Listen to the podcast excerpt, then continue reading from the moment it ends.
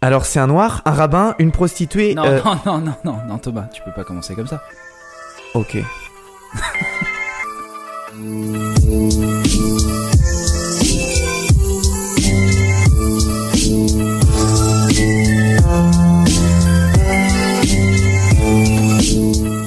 Bonjour les incrédules. non, c'est. Je pense que c'est pas possible. Mauvais début. En deuxième mauvais début. Ça, Oh va là là. pas, ça ne va pas du tout. Alors bonjour les auditeurs. Euh, ben on espère que ça va bien. Euh, Konnichiwa ben Ou euh, Kombawa, comme on dit, vu que c'est le soir. Konbawa, on est en Ouais, soirée. ouais, euh, bien ouais. joué. Ça y est, ça parle japonais. Ah, Ça y est, j'ai commencé à apprendre le japonais. Allez, ça s'est lancé. C'était un beau projet. Euh, donc je placerai certainement quelques petits mots. euh, Pour montrer que, pour montrer que tu sais. j'apprends. C'est bien. Moi, je vais être remettre du jugé, coup. ouais. je vais être jugé euh, par la librairie Okai, je le sens. Allez. Moi, je m'y étais mis, mais vu qu'il y avait personne qui parlait avec moi et que je m'ennuyais et que je progressais vraiment pas vite, je crois que j'avais arrêté euh, très très rapidement. Mais bon, de eh, c'est pas grave. minutes. Euh, chapitre 11. Chapitre 11. Donc, euh, le, le podcast arrive en sixième. Bah ouais, c'est c'est ça, 11 ans. Ah oui, ok. Ouais, j'ai bien vu que t'avais du mal à réagir. Donc, euh, en sixième, c'est quoi? C'est c'est les devoirs, c'est les copains? C'est le début de de- d'une vie euh, d'adolescent? Exactement. Et tu es noté. Bah, tu entends pas quelque chose, Arthur? Mais si.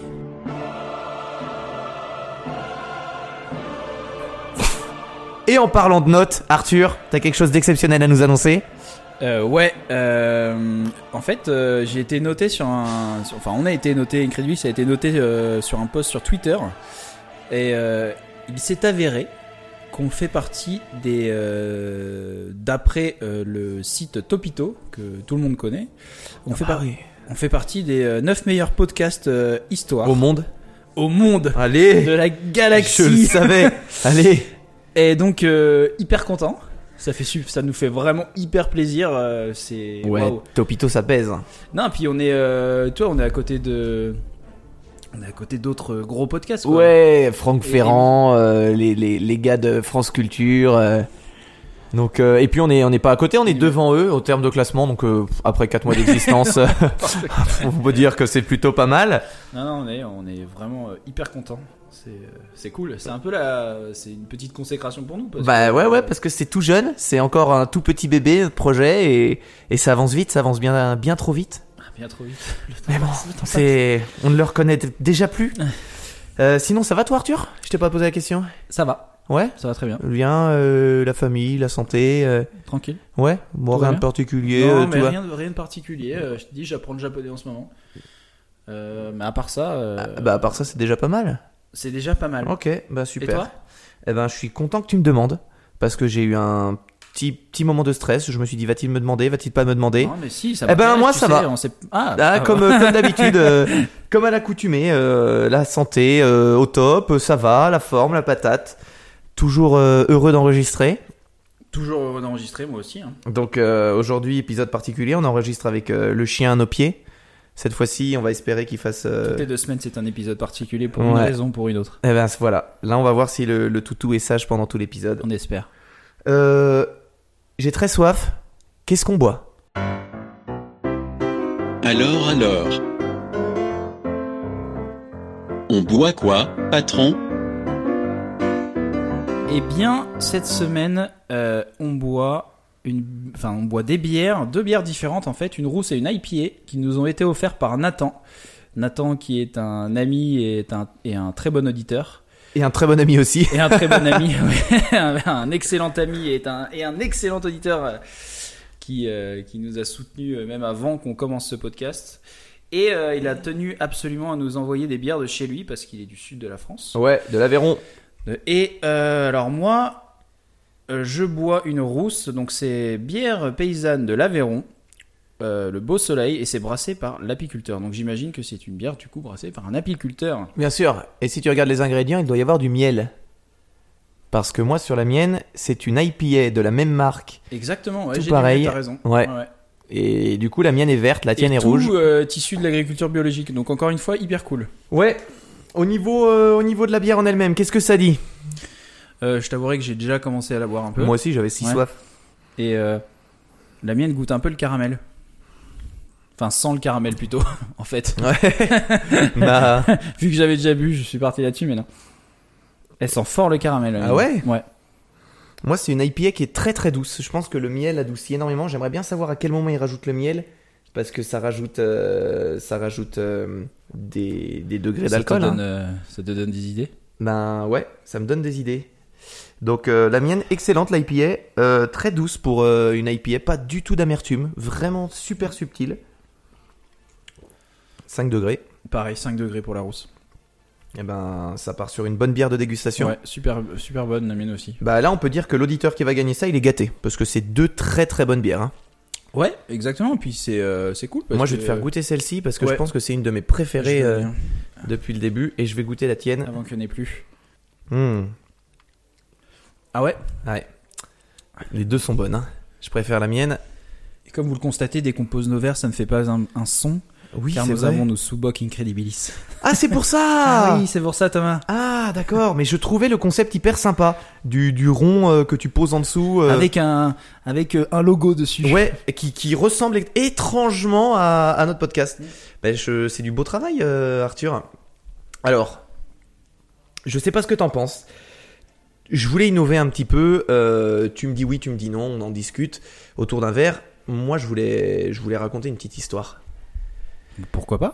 Ouais, Ouais, pourquoi pas? Ok. Allez, Ben, je vais me lancer. ça me plaît, Euh, ça fait longtemps que j'ai pas entendu d'histoire. Ok, ok, ok. Je sais pas si t'as déjà réfléchi un peu à toutes les histoires qu'on avait fait et tu t'es dit waouh, il y en a quand même qui étaient balèzes. Moi, euh, souvent, je, je repense, je me fais un petit petit podium dans ma tête et je me suis dit dernièrement que celle de Léo Majeur, elle était quand même bien, bien, bien. Et euh, c'est souvent ce qui ressort d'ailleurs. hein. Euh, quand, quand on m'en parle, c'est euh, Léo Major Ouais, Léo Majeur, elle était. dans sa catégorie, évidemment. Ouais, elle Il faisait. est, il est au-dessus. Ouais, il y faisait mal à la tête et je me disais, j'avais la petite crainte, la petite boule au ventre, tu sais, du, du rédacteur qui, qui se dit jamais il va retomber sur une histoire comme ça. J'ai cherché. Attends, attends. Là, t'es gentiment en train de m'introduire, en train de me dire que t'as mieux que Léo Major. Je peux pas dire que, que j'ai mieux parce que ça serait le dénigrer. Je pense que j'ai trouvé un mec Un concurrent direct. qui, en plus d'être français, déboîte Léo Majeur sur tous les plans. Et là où j'ai envie de te faire une surprise, Arthur, c'est que cette histoire, c'est pas celle que je vais te raconter aujourd'hui. Je la garde pour le prochain chapitre. voilà. Oh, le teasing Aujourd'hui, je vais te parler de course de bateau. J'espère que tu es prêt, Arthur. Une course de, une course de mouches dans Voilà. un cirque. Vous allez adorer. Ah, Ouais, ouais, cette histoire, je me la garde parce que j'ai encore plein de choses à voir. Euh, je me suis lancé dans des lectures et tout, et, et le dossier est passionnant, mais le dossier est, est dur sur l'homme, il faut le préparer. Donc, euh, réservez votre euh, mercredi dans, dans, dans 15 jours, Dans 15 jours. Bah, du coup, euh, oui, exactement. parce raison. que le successeur de Léo Major arrive à grands pas. Euh, ben, j'attaque alors, c'est parti. Je suis prêt à t'écouter. Euh, tu me connais, Arthur. Moi, j'aime bien l'eau, la mer, les vagues et tout et tout. Mais tu le sais, je suis pas très bateau. Euh, T'es plutôt mal de mer. ouais, fa- ouais, exactement. Moi, j'ai la fâcheuse tendance à vomir dès que je vois un bateau. Partout. Donc, euh, et puis, si j'ai le malheur de monter dessus, c'est le, c'est le- les portes des enfers qui s'ouvrent à moi. hein. donc euh, voilà. Euh, mais il y a quand même un truc qui me fascine chez les marins, c'est cette espèce de délire de solitude. Je vais partir tout seul, je vais pas avoir de télé, je vais pas avoir de Netflix. Vraiment, je pars avec mon bateau et je réfléchis. Tu, sais, tu, tu, tu penses un peu à toi-même, tu, tu fais de la philosophie euh, personnelle. Je trouve ça super intéressant. Et, et je me suis dit là dernièrement, avoir un bateau, c'est quand même le meilleur plan du monde en cas d'attaque zombie. Ah, c'est vrai. Contamination, attaque zombie, bam, pandémie, tu prends ton bateau, tu te casses. Et là, tu vas chercher les petites îles où, les zombies sont pas arrivés, ah, sauf si c'est des zombies euh, nageurs. Faut pas tomber sur On un. a rarement vu des zombies nageurs. Euh, ouais, et, c'est doit, un- doit bien y avoir un nanar avec des zombies Ah nageurs. ouais, bah c'est ça. il, il- Genre une équipe de natation qui devient zombie et il nage il trop bien. gâche mon truc là. ça serait horrible. Euh, bah, je vais te parler d'un petit sujet qui m'a passionné dernièrement. Beaucoup d'auditeurs doivent connaître, mais peut-être pas tous les détails. Déjà, est-ce que tu connais certaines des grandes courses nautiques? Oui, euh, on- le vent des globes, Ouais. euh, Coupe de l'América. Bien sûr, euh, Route du Rhum. Route du Rhum. Super. Bon, il y en a tout plein. Moi, j'ai décidé aujourd'hui de te parler d'une des courses les plus mythiques et en particulier de sa toute première édition. Allez, enfilez votre gilet de sauvetage par-dessus votre kawaii jaune, remplissez votre cale de gâteau que vous allez manger sûrement dès ce soir car vous n'avez aucune volonté, et voguons ensemble vers la belle histoire de la première Golden Globe Race. Dès que le vent soufflera, je repartira. Dès que les vents tourneront, nous nous en allerons. C'est pas l'homme qui prend la mer, c'est la mer qui prend l'homme. Moi la mer, elle m'a pris au dépourvu. Tant pis, j'ai eu si mal au cœur sur la mer en furie. J'ai vomi mon 4 heures et mon minuit. À l'époque, en 1968, les courses nautiques sont à la mode. Elles se courent en équipe sur des tracés plutôt sécures, pas trop de risques. Puis un beau jour, il y a un petit gars qui a une idée brillante. Il se dit si on organisait la première course autour du monde en solitaire. Ce gars-là, il est un peu connu, c'est le directeur du Sunday Time, le journal britannique. Tu vois ce que c'est? Non. Ben voilà, c'est un journal britannique euh, sûrement très connu. Moi, je dois t'avouer que je connaissais pas non plus. Mais en fait, tout le monde va se dire mais si, évidemment Mais les oui, gars. euh, Évidemment. Euh, et du coup, ce journal, bah, il va faire une pub dans le monde entier euh, pour teaser cette course qui sera la plus grande de l'histoire. Les candidatures sont donc ouvertes. Tout le monde ne parle que de ça. Qui, sera les qui, qui seront les participants euh, Sur quel bateau ils vont courir Mais après quelques mois de communication, il n'y a pas un seul coureur au large de l'époque qui n'a répondu à l'appel du journal. C'est un flop total. Personne veut se lancer dans cette course. C'est Trop pour dangereux. les gars, ouais, pour les gars, c'est débile. Ok. Ok, faire le tour du monde, c'est cool. Faire les courses en, en équipe, c'est super. Mais il y a aucun intérêt à le faire tout seul. Tu peux pas euh, t'occuper de ton bateau tout seul. Par exemple, en France, tu connais, il y a Eric Tabarly, la grande star. Bah, lui, il est pris dans les préparatifs de son nouveau bateau qui s'appelle Pendwick 4. Et voilà, il a des vues Tous pour des prochaines. comme ça. Ouais, 4, 5. euh, le, avant, c'était 3, je présume. Ouais, J'imagine. Et, et voilà, lui il veut pas y participer. Il dit non, moi j'ai d'autres trucs. Il y a un français aussi, euh, non, un anglais hyper connu, euh, Francis euh, Chichester, c'est le gars qui avait pulvérisé tous les records à l'époque. Et lui, il vient de revenir d'une course et il dit non, non, moi je veux pas reprendre la mer tout de suite, euh, je vais y aller tranquille, je vais me reposer un petit peu. Et là, très vite, on se rend compte qu'il n'y a pas beaucoup de coureurs, euh, bah, des coureurs du large hein, spécialisés, taillés pour un défi comme ça. Il y en a vraiment pas beaucoup et ça commence à être inquiétant. L'autre tout petit point qui gêne un peu tout le monde, c'est que la course elle est prévue pour l'année suivante, ce qui laisse vraiment pas assez de temps pour prévoir, concevoir, essayer son bateau et s'organiser pour le départ. C'est une logistique de fou et voilà, les mecs sont pas prêts à faire cet investissement. Et puis une course sans coureur, on peut dire c'est nul, et là il en faut neuf. Ça part mal. Puis petit à petit, euh, les prix vont augmenter, les récompenses et tout, et il y a certains courageux qui vont se lancer dans l'aventure. Euh, qui sont donc les neuf hommes qui vont accepter de relever ce défi et sur quel voilier? Ah ouais, parce que c'est de la voile, on n'est pas sur du pédalo là. Ah, on on est est quand même sur un hein. truc, euh, Mmh. voilà. Euh, comme je te le disais, en mer, bah, chaque bateau a sa particularité. Tu sais, il y a les 4x4 pour euh, la terre, les Formule 1 pour le circuit, euh, la Fiat Multipla pour draguer les filles. Et bah, en mer, c'est pareil. Donc, t'as un bateau qui est soit spécialiste pour les eaux calmes de l'équateur, pour les énormes creux de l'océan Indien ou du Cap Horn, ou des bateaux qui sont plus à l'aise dans les eaux de mer antarctiques très très froides. Bah là, il faudrait un bateau dans l'idéal qui soit à l'aise dans tous ces domaines, ce qui n'existe pas encore. Et puis, euh, je t'ai pas parlé encore des règles de la course qui sont hyper strictes. Départ obligatoire de l'Angleterre. Il faut passer par les trois caps. Bonne Espérance à la pointe de l'Afrique. Euh, le cap à l'Australie, tiens, est-ce que tu sais comment il s'appelle? Euh, le cap de Lewin, non? Exactement, le cap de Lewin. Au sud de l'Australie. Ouais, c'est ça. Et ça, c'est le deuxième. Et après, il y a le Cap Horn qui est au sud du Chili. Puis après ça, c'est retour en Angleterre, soit un trajet de 70 000 km sans aide et sans escale. Donc il y a parmi les concurrents euh, des vétérans de l'armée, euh, des gars euh, un peu rêveurs, des mecs fauchés surtout parce que ça coûte hyper cher. Donc il y en a beaucoup qui se ruinent pour faire ça.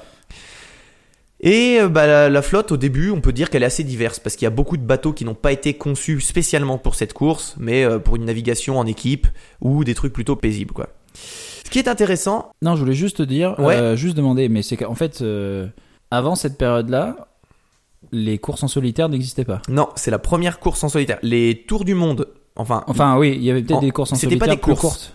non, non, Non euh, c'est la première vraie course en solitaire autour du monde. Alors peut-être il y en avait des petites, mais avant c'était uniquement de l'équipage. Il n'y avait pas de, Ok, donc de ouais, solo. c'est ça, c'est quand les bateaux n'étaient pas du tout adaptés à euh, la pratique Voilà. de la voile seule. Et c'est pour ça que tout refaire. C'est ça, tout refaire. Ok. Mais vu que personne n'aura le temps de refaire son bateau, bah ils vont partir avec, euh, et Ah voilà, ouais, avec les anciens. Euh, bah écoute, on va gâcher le suspense. Je vais te spoiler la fin. On va tout de suite parler du gagnant, Euh, l'anglais Robin Knox, euh, Knox Johnson. C'est le seul à boucler le tour du monde en revenant à son point de départ. Quand il arrive, son bateau, il ressemble plus à rien. Il prend l'eau de tous les côtés, il y a plein d'éléments cassés, mais il termine quand même. Et lui, le petit filou, il va dire en arrivant, première interview, c'était pas question de laisser gagner un Français. Oh. Très beau jeu. Avant de se lancer dans l'aventure, lui, il a voulu participer parce qu'il était persuadé qu'Eric Tabarly euh, allait participer à ce défi. Et vu que le français venait de l'exploser sur la dernière transat anglaise, bah, il voulait se venger. Sauf qu'Eric, bah, il en a rien à carrer de la course. Et vu qu'il a d'autres projets, comme je t'ai expliqué, il dit non, non, non, vas-y, amuse-toi. Fais ça sans moi. De base, Johnston, c'est un officier de la marine marchande.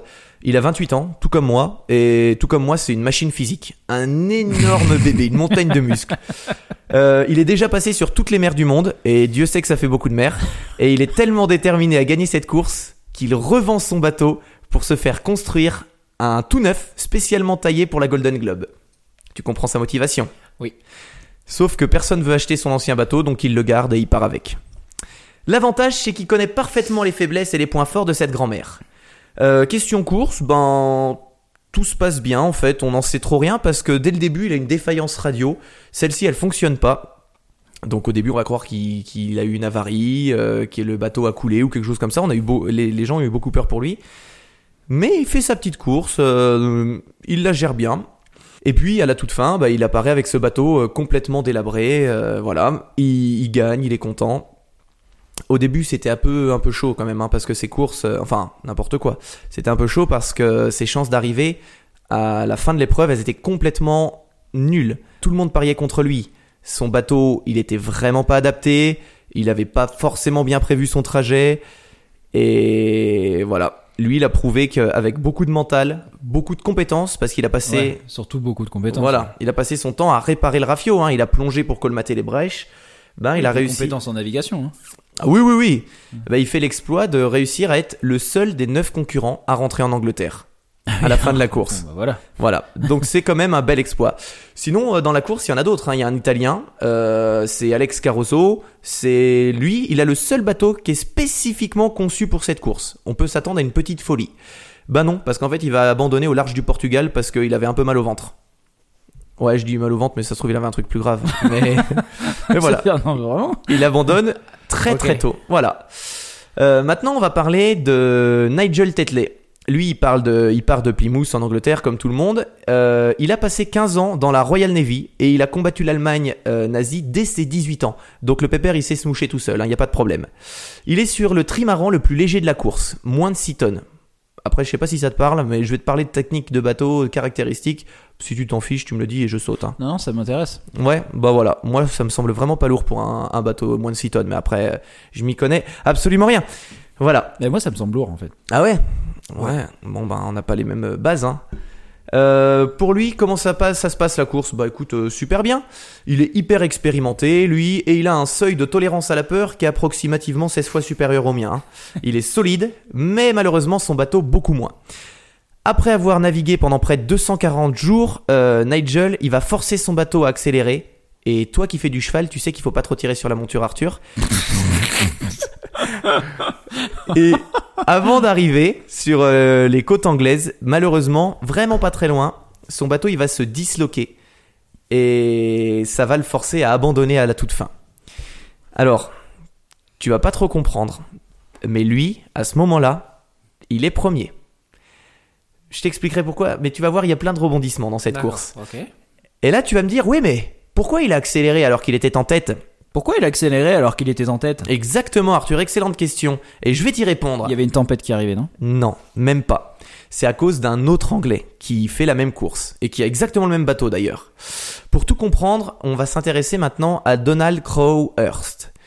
Lui, euh, ben c'est pas du tout comme les autres concurrents. Les autres c'est des pros, des marins expérimentés, voire très expérimentés. Lui pas du tout, hein. Lui, il a jamais fait de navigation en haute mer. C'est un gars qui a déjà fait du bateau dans le port, sur les côtes. C'est vraiment, vraiment, vraiment pas un marin. Mais il va se lancer ce petit défi en disant un jour, bah tiens, le journal, euh, il- j'ai vu qu'il y avait cette annonce, euh, ça me tente bien. Ses copains commencent à le chauffer un peu au pub, ouais, tu vas faire ça, allez, vas-y, fais-le. Et il se dit ok. Et à partir de là, il va se lancer dans une énorme campagne de sponsoring. Ok, je, je- je- ok, je connais. Voilà. Et il va être engrainé dans cette espèce d'histoire qui va prendre des proportions énormes alors que Bien plus grosse que. mais bien sûr, il pensait pas que ça irait jusqu'au bout. Et du coup, il va réussir à trouver un sponsor, un bateau, un financement, un équipement. Et il part avec une énorme pression. C'est, il a tout hypothéqué, Ah, voilà. Ça, il a hypothéqué sa. Voilà, bien sûr, Mm. comme presque tous les autres d'ailleurs. Mais il part avec cette énorme pression de se dire, mince, moi je suis le pire des charlatans du monde. Mais j'ai pas le choix, faut que j'y aille. Exactement. Mais il a jamais été en haute mer, il connaît pas le tracé, il sait pas du tout comme par où il va passer. Donc au moment du départ, bah lui il va partir dans, dans l'Atlantique Sud et juste passer l'équateur, eh ben il va rester là.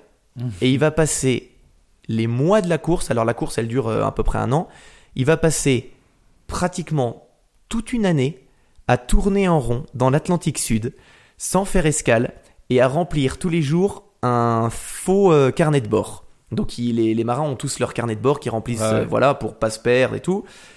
Lui, il va remplir ce faux carnet de bord en disant ouais, je viens de passer le cap de Bonne-Espérance. Ouh là là, c'était difficile. Ouh là là, le cap euh, Lewy, je viens de le passer, c'était difficile aussi. Et il va faire ça. Et à un moment, il va commencer à être dans sa solitude, à, être- à devenir complètement fou au fil des mois. Et il a plus trop la notion du temps, il sait plus trop ce qui se passe. Et il va se dire bah tiens, là, allez, ça fait dix mois. Je pense que Je peux rentrer. voilà, moi je veux rentrer, mais je veux arriver dernier par contre, parce que je, les gens savent que je vais, je vais être dernier. Et euh, ben il décide de, de lancer les messages radio. Voilà, je suis sur le retour, j'arrive bientôt. euh, bah, voilà quoi, j'arrive dernier, mais au moins j'arrive. Et là on lui apprend qu'il est premier. Et là dans sa tête, énorme pression. Et là il se dit oulala, tout va trop vite. Sauf que du coup, on va contacter le, le marin dont je t'ai parlé avant, Tetley, et on va lui dire attention gars, t'es pas premier, t'es deuxième. Et le mec qui est devant toi, c'est le gars que personne connaît, qui est apparemment hyper mauvais en navigation, il est devant toi. Donc là, Tetley, il accélère à fond, il accélère, il accélère. Il arrive à repasser devant lui, mais à ce moment-là, son bateau va péter, et c'est pour ça que, tu vois, son bateau, il arrive explosé, et qu'au final, il n'arrive pas. Donc, notre champion, Crowhurst, qui était l'arnaqueur, il va tellement s'en vouloir de et puis tu sais de la pression de se dire mince comme ils vont savoir que j'ai menti. Moi, c'est ils, sûr. ils vont Ouais, trouver ils euh, j'ai pas les preuves j'ai pas les photos montrant que je suis passé sur les caps euh, il avait pas prévu tout ça.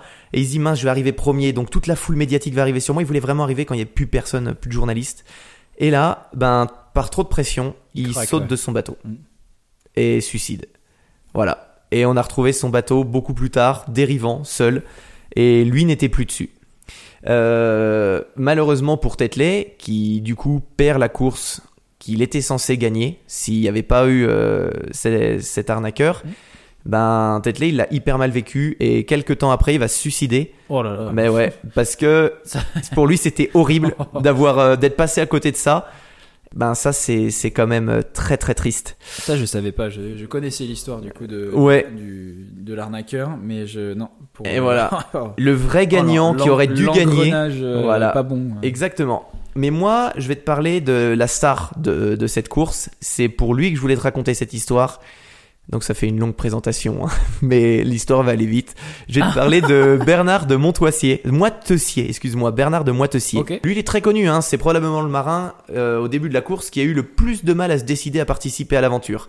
Euh, lui, il adore naviguer, c'est toute sa vie, mais pour lui, la mer, c'est pas vraiment une course, c'est vraiment quelque chose. C'est une euh, philosophie. Quoi. voilà, exactement.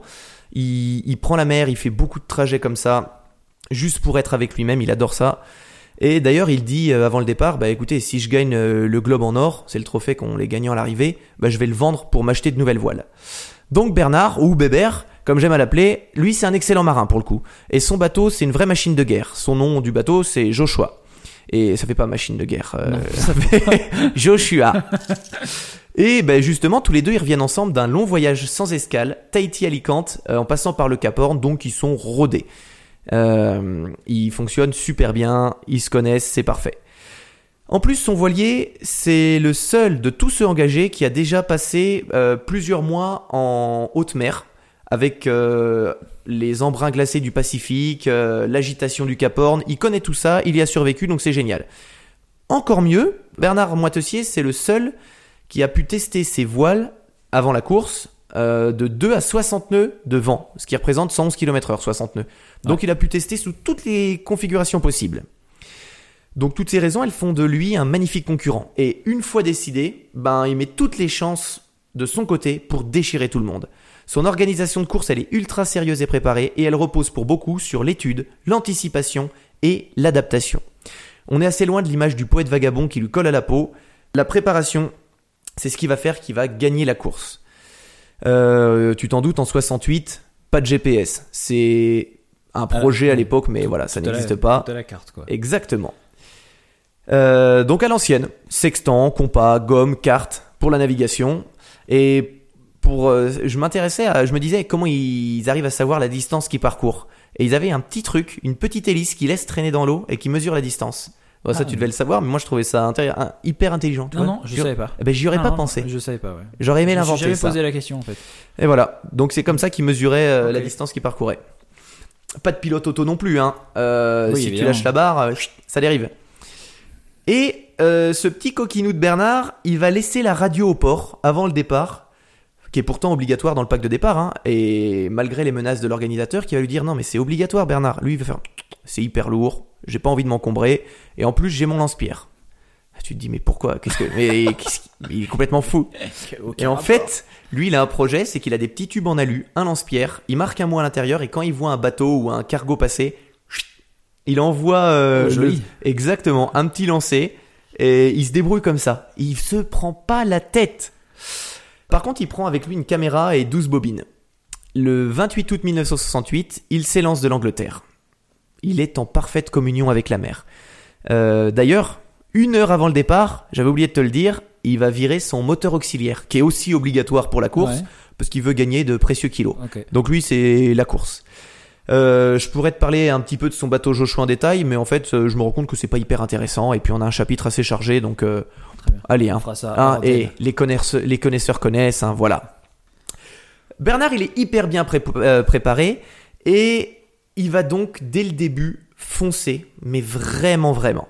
La course, elle se passe donc super bien et très vite, il domine de très loin ses adversaires.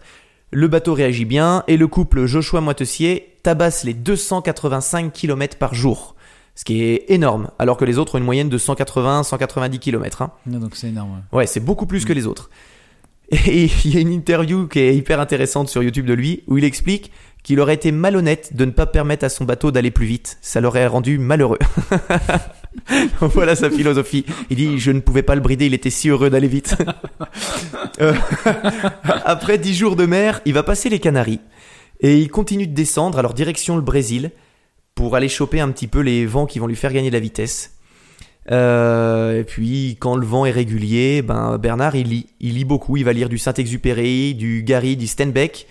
Et vu qu'il n'a pas amené beaucoup de livres, dès qu'il les, lit- et dès qu'il les a terminés, il va les relire. Alors ça, c'est pas intéressant pour l'histoire, mais moi j'adore les mecs qui ou les, les femmes qui relisent leurs livres pour euh, trouver d'autres versions et d'autres trucs. Voilà. Je vois bien que t'en as rien à foutre, mais moi j'aime bien ça. Je vais pas déjà voir un film deux fois au cinéma que C'est vrai. Alors, hmm, ça fait du bien. Euh, pour lui, l'équipement de sa cabine, il est hyper spartiate. Pour gagner du poids, c'est même le seul à pas avoir pris de chauffage, alors qu'ils vont passer euh, Antarctique. hein. Il a une toute petite cuisinière, un lit, beaucoup, beaucoup de riz, parce qu'il ne mange pratiquement que ça. Bien sûr, il prend des pamplemousses et du citron pour euh, histoire de pas choper le scorbut. Hein. Quand même. 400 litres d'eau et un placard entier, et là il va te plaire, de lait concentré sucré. Ah, Parce qu'il faut bien se faire plaisir. c'est clair. Pour le reste, il pêche. Après un mois de mer, il coupe l'équateur et continue de descendre. À ce moment-là, au large d'une petite île, il va vouloir envoyer un message à sa femme parce que du coup, il se dit ah, je suis un peu salaud, j'ai pas Quand pris de radio. Peut-être qu'elle s'inquiète. Il s'approche de l'île et en fait, les gens ils vont pas comprendre qu'il faut se rapprocher. Ils vont se dire bon bah il va jeter l'ancre, il va venir vers nous et ça va durer pratiquement une journée où il va essayer de leur dire de venir, mais les gens ne viennent pas.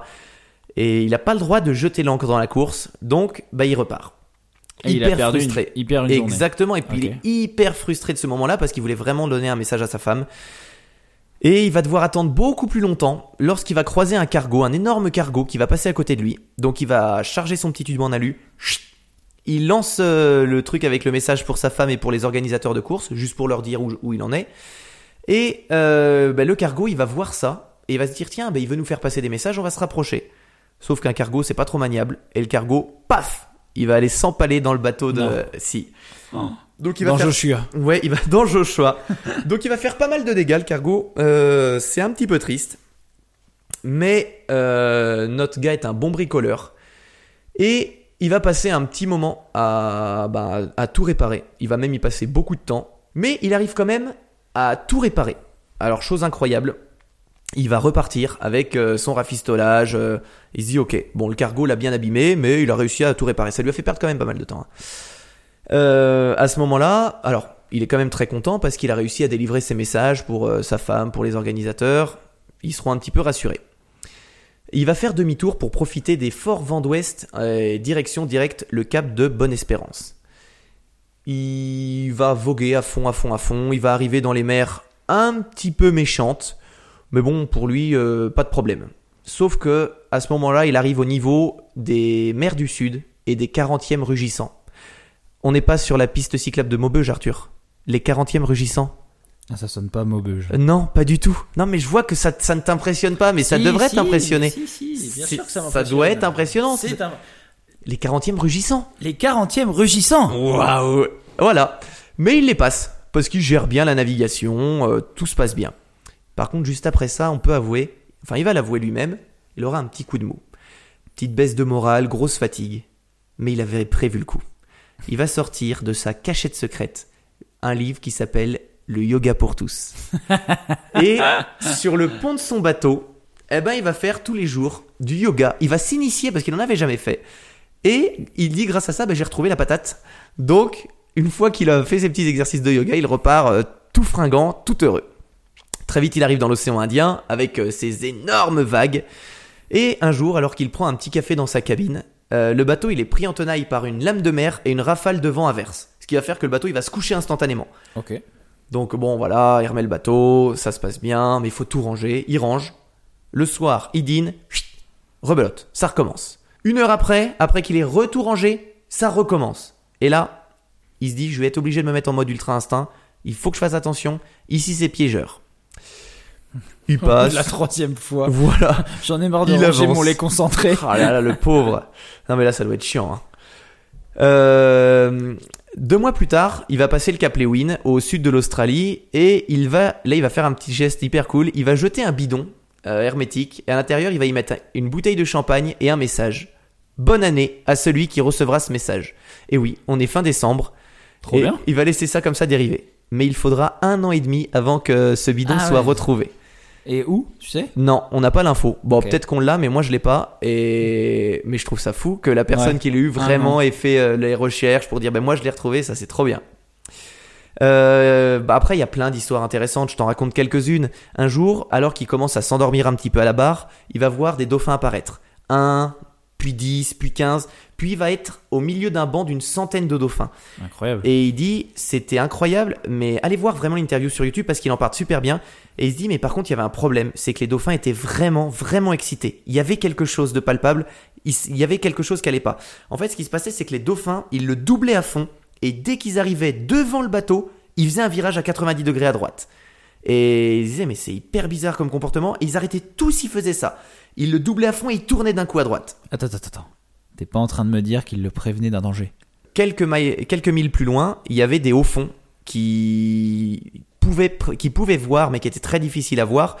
Et ils auraient arraché tout simplement la coque du bateau s'il avait continué tout droit. Et au moment où il s'en est rendu compte, donc il a repris un petit peu ses esprits, il a, il a viré de bord.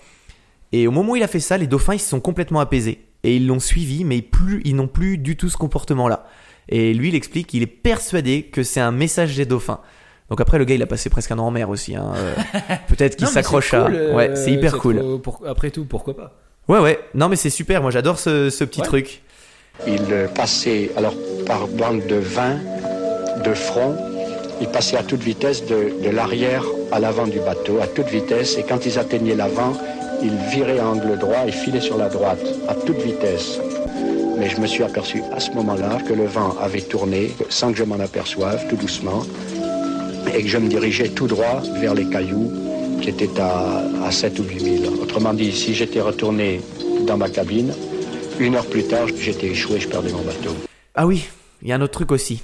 En janvier, en plein milieu de janvier, il est en plein milieu du Pacifique et il est pris par des vagues scélérates.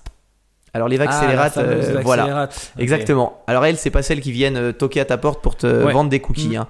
Elles, elles viennent pour défoncer ton bateau. Et elle sort de nulle part. Exactement.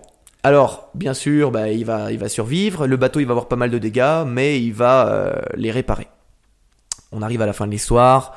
Il va continuer un petit peu sa route. Il va même passer les 50e rugissants. Donc toujours pire. Mm. C'est la zone Bah, il y où... en a 10 de plus. Ouais, c'est la zone où il commence à faire froid. Tu sais, c'est la Ouais. zone euh, vraiment proche de l'Antarctique. Donc il y a les glaçons qui se bougent un peu partout. Il va naviguer entre les glaçons. Tout va bien se passer. Et il euh, fait route pour euh, Plymouth. À ce moment-là, il est premier. Donc euh, comme tous les mecs de la course, à un moment ils sont premiers. Lui, il est vraiment premier. Et avant d'arriver à Plymouth, il est encore à la lisière Atlantique Sud, Atlanti- Atlantique Nord. Et là, il va péter un câble. Il va virer de bord. Et il va se dire, je reste en mer. Ah et ouais c'est le concurrent qui est connu pour avoir. Il aurait pu gagner la course largement, avec énormément d'avance, mais il ne passera jamais la ligne d'arrivée. Il déclarera même pourquoi passer, une pourquoi passer la ligne d'arrivée? C'est, il dit, il a une phrase très belle que je vais mal te dire parce que je m'en souviens plus, mais il dit partir d'un point pour arriver à ce point, c'est comme si on n'avait rien fait. Vous entendez C'est le bruit de la mer.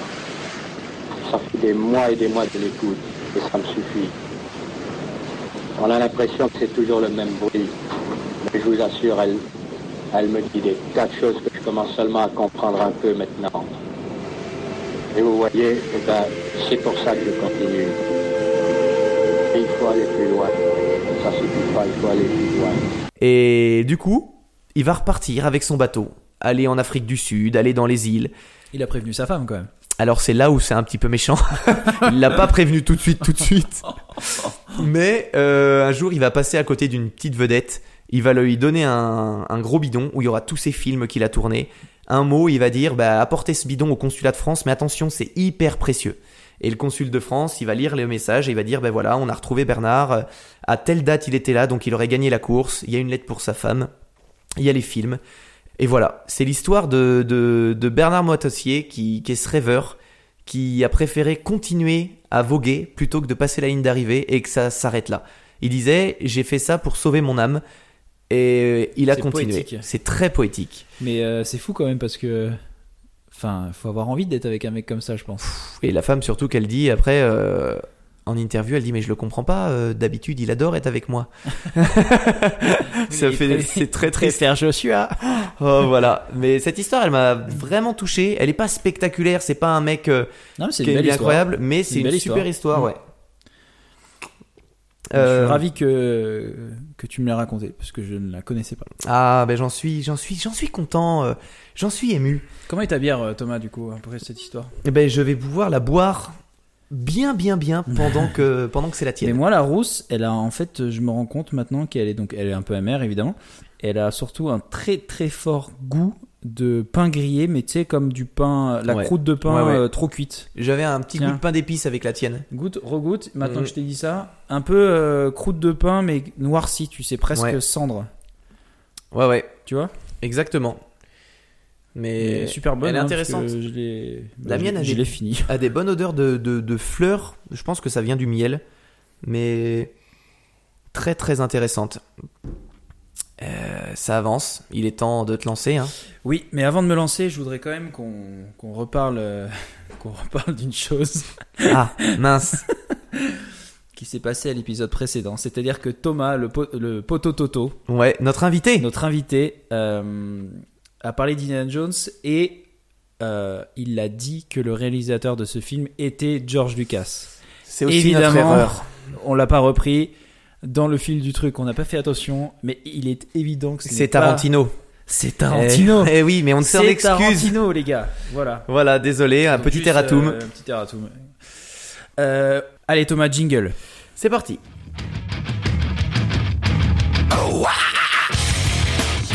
Ah non Ah ça c'est trop.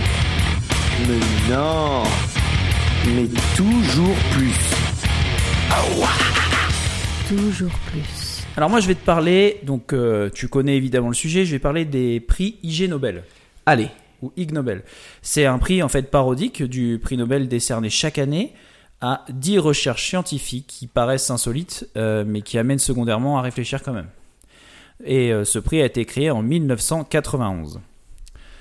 Les prix sont également utilisés pour souligner que même les recherches paraissant absurdes peuvent apporter des connaissances utiles. Et oui, on peut pas toujours avoir des recherches euh, Utile. Ouais, et puis sont, qui sont euh, Ouais, incroyables, impressionnantes. euh, impressionnantes. Je suis tombé sur une étude pas plus tard qu'il y a une semaine sur des scientifiques qui testaient à quel moment la sieste était la meilleure. T'imagines dans Mais le labo comment c'est la fête Oui. Non mais bon alors moi je vais bah moi je vais faire quatre siestes dans la C'est journée. C'est Faut génial. le savoir. Le filon. Donc les lauréats sont tous volontaires pour recevoir le prix et aucun d'eux n'a refusé, excepté Volkswagen. Donc en 2016, euh, je vais pas en parler, euh, mais vous irez voir pourquoi. Donc l'IG Nobel est organisé par un magazine scientifique humoristique, le Annals of Improbable Research. Euh, donc les recherches sont présentées par un groupe qui comprend des lauréats du prix Nobel lors d'une cérémonie, au Sanders Theater de l'université d'Harvard. Et après l'attribution des prix, une série de conférences publiques est donnée par les euh, récipiendaires au MIT. Donc MIT, Ouais. tu sais, hein, Ça claque. ça claque. Donc voilà pour cette petite définition. Maintenant c'est parti. Nous allons découvrir ensemble une sélection d'Ig Nobel de qualité. J'ai hâte. Et on va faire par ordre chronologique en commençant par le commencement, c'est-à-dire en 1991. C'est les premiers alors. Ouais, c'est la première année. Donc je vais te parler de chimie. Jacques euh, Benveniste, donc qui est un chercheur français à l'INSERM euh, et correspondant permanent de Nature, donc le magazine. Ouais. Euh, donc lui, il a reçu l'IG Nobel pour sa conviction tenace que l'eau est un liquide intelligent. donc c'est sur, donc il a fait un, ses recherches de, étaient sur la mémoire de l'eau.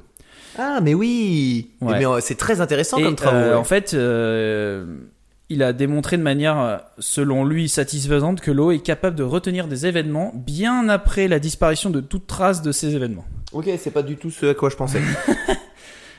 non, je pensais pas à ça. Tu pensais à un film, toi Euh.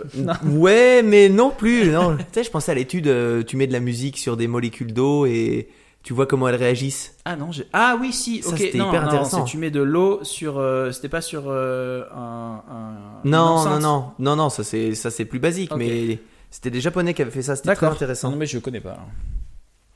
En 1992, l'IG Nobel euh, de médecine a été décerné à une équipe de recherche de, Yoko- de Yokohama pour leurs travaux précurseurs sur l'élucidation des composants chimiques responsables des mauvaises odeurs des pieds. Bien sûr, c'est hyper intéressant.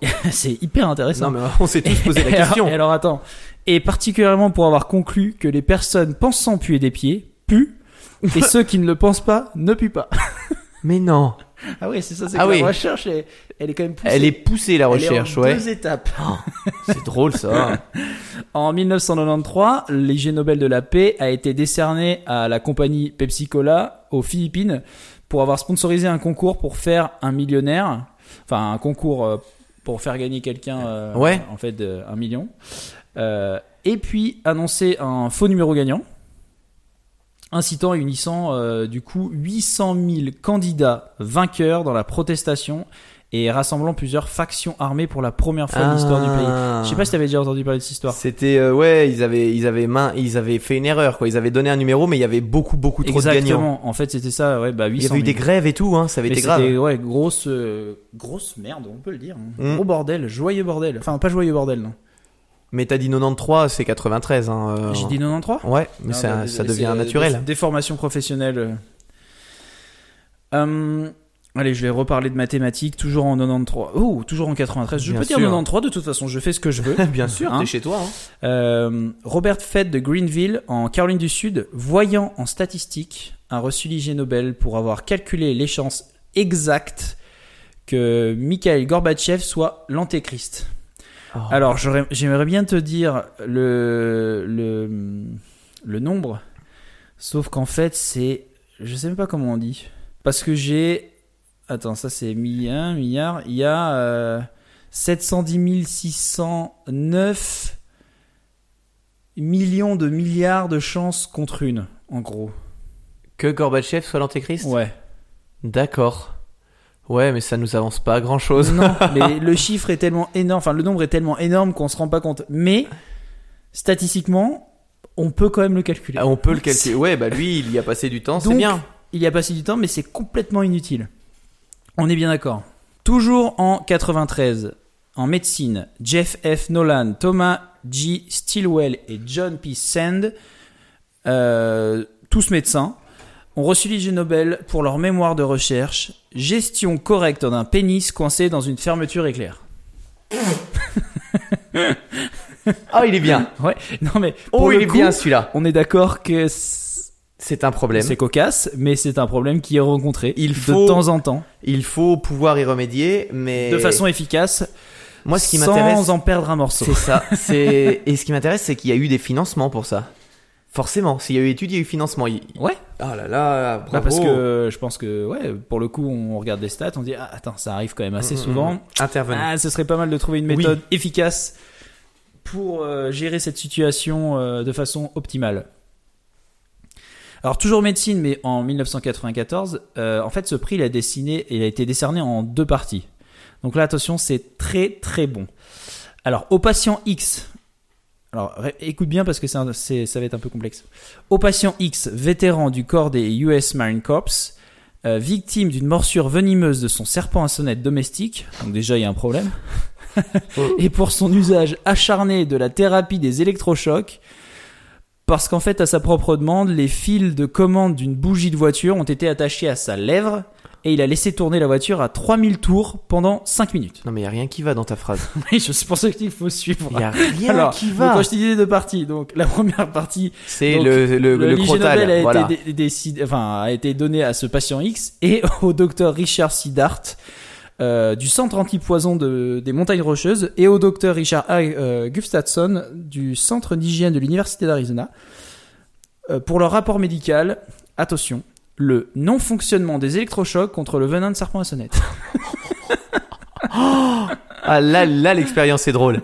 Donc on a prouvé que s'électrocuter, ça ne faisait rien sur Non, le venin. Non, ça ne fait rien. Ah, j'adore.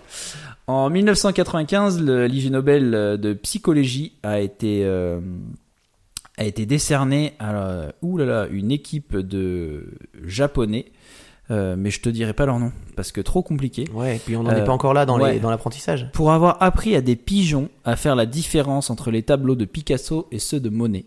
Ah, mais oui, mais ça, si j'avais pu faire, euh, je l'aurais pour fait le coup, je vois pas l'intérêt. Alors est-ce que du coup l'étude un. était sur les pigeons et l'intelligence du pigeon? Tu vois? Oui, est-ce que l'étude était que- sur les tableaux de monnaie Waouh. Ouais, non, ils ils sont courageux, Ouais. les gars. Ouais, ouais. En 96, l'Ig Nobel de chimie a été décerné à George Goebel de l'université Purdue euh, pour son record du monde d'allumage de barbecue. À ton Non, avis, combien non. de temps pour allumer un barbecue? En utilisant du charbon et de l'oxygène liquide. Je sais pas, deux minutes. 3 secondes. Moi, je te parle du barbecue qui est prêt, qui est... tu poses la saucisse et c'est bon. Tu sais, euh, le, le moment un peu convivial où t'es autour du barbecue en train de l'allumer, galérer avec tes copains, c'est- machin. Et les gars, écartez-vous. Charbon ardent. et. Voilà.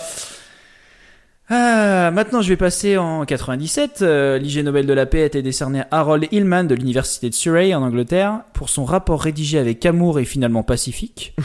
The possible pain experienced during execution by different methods.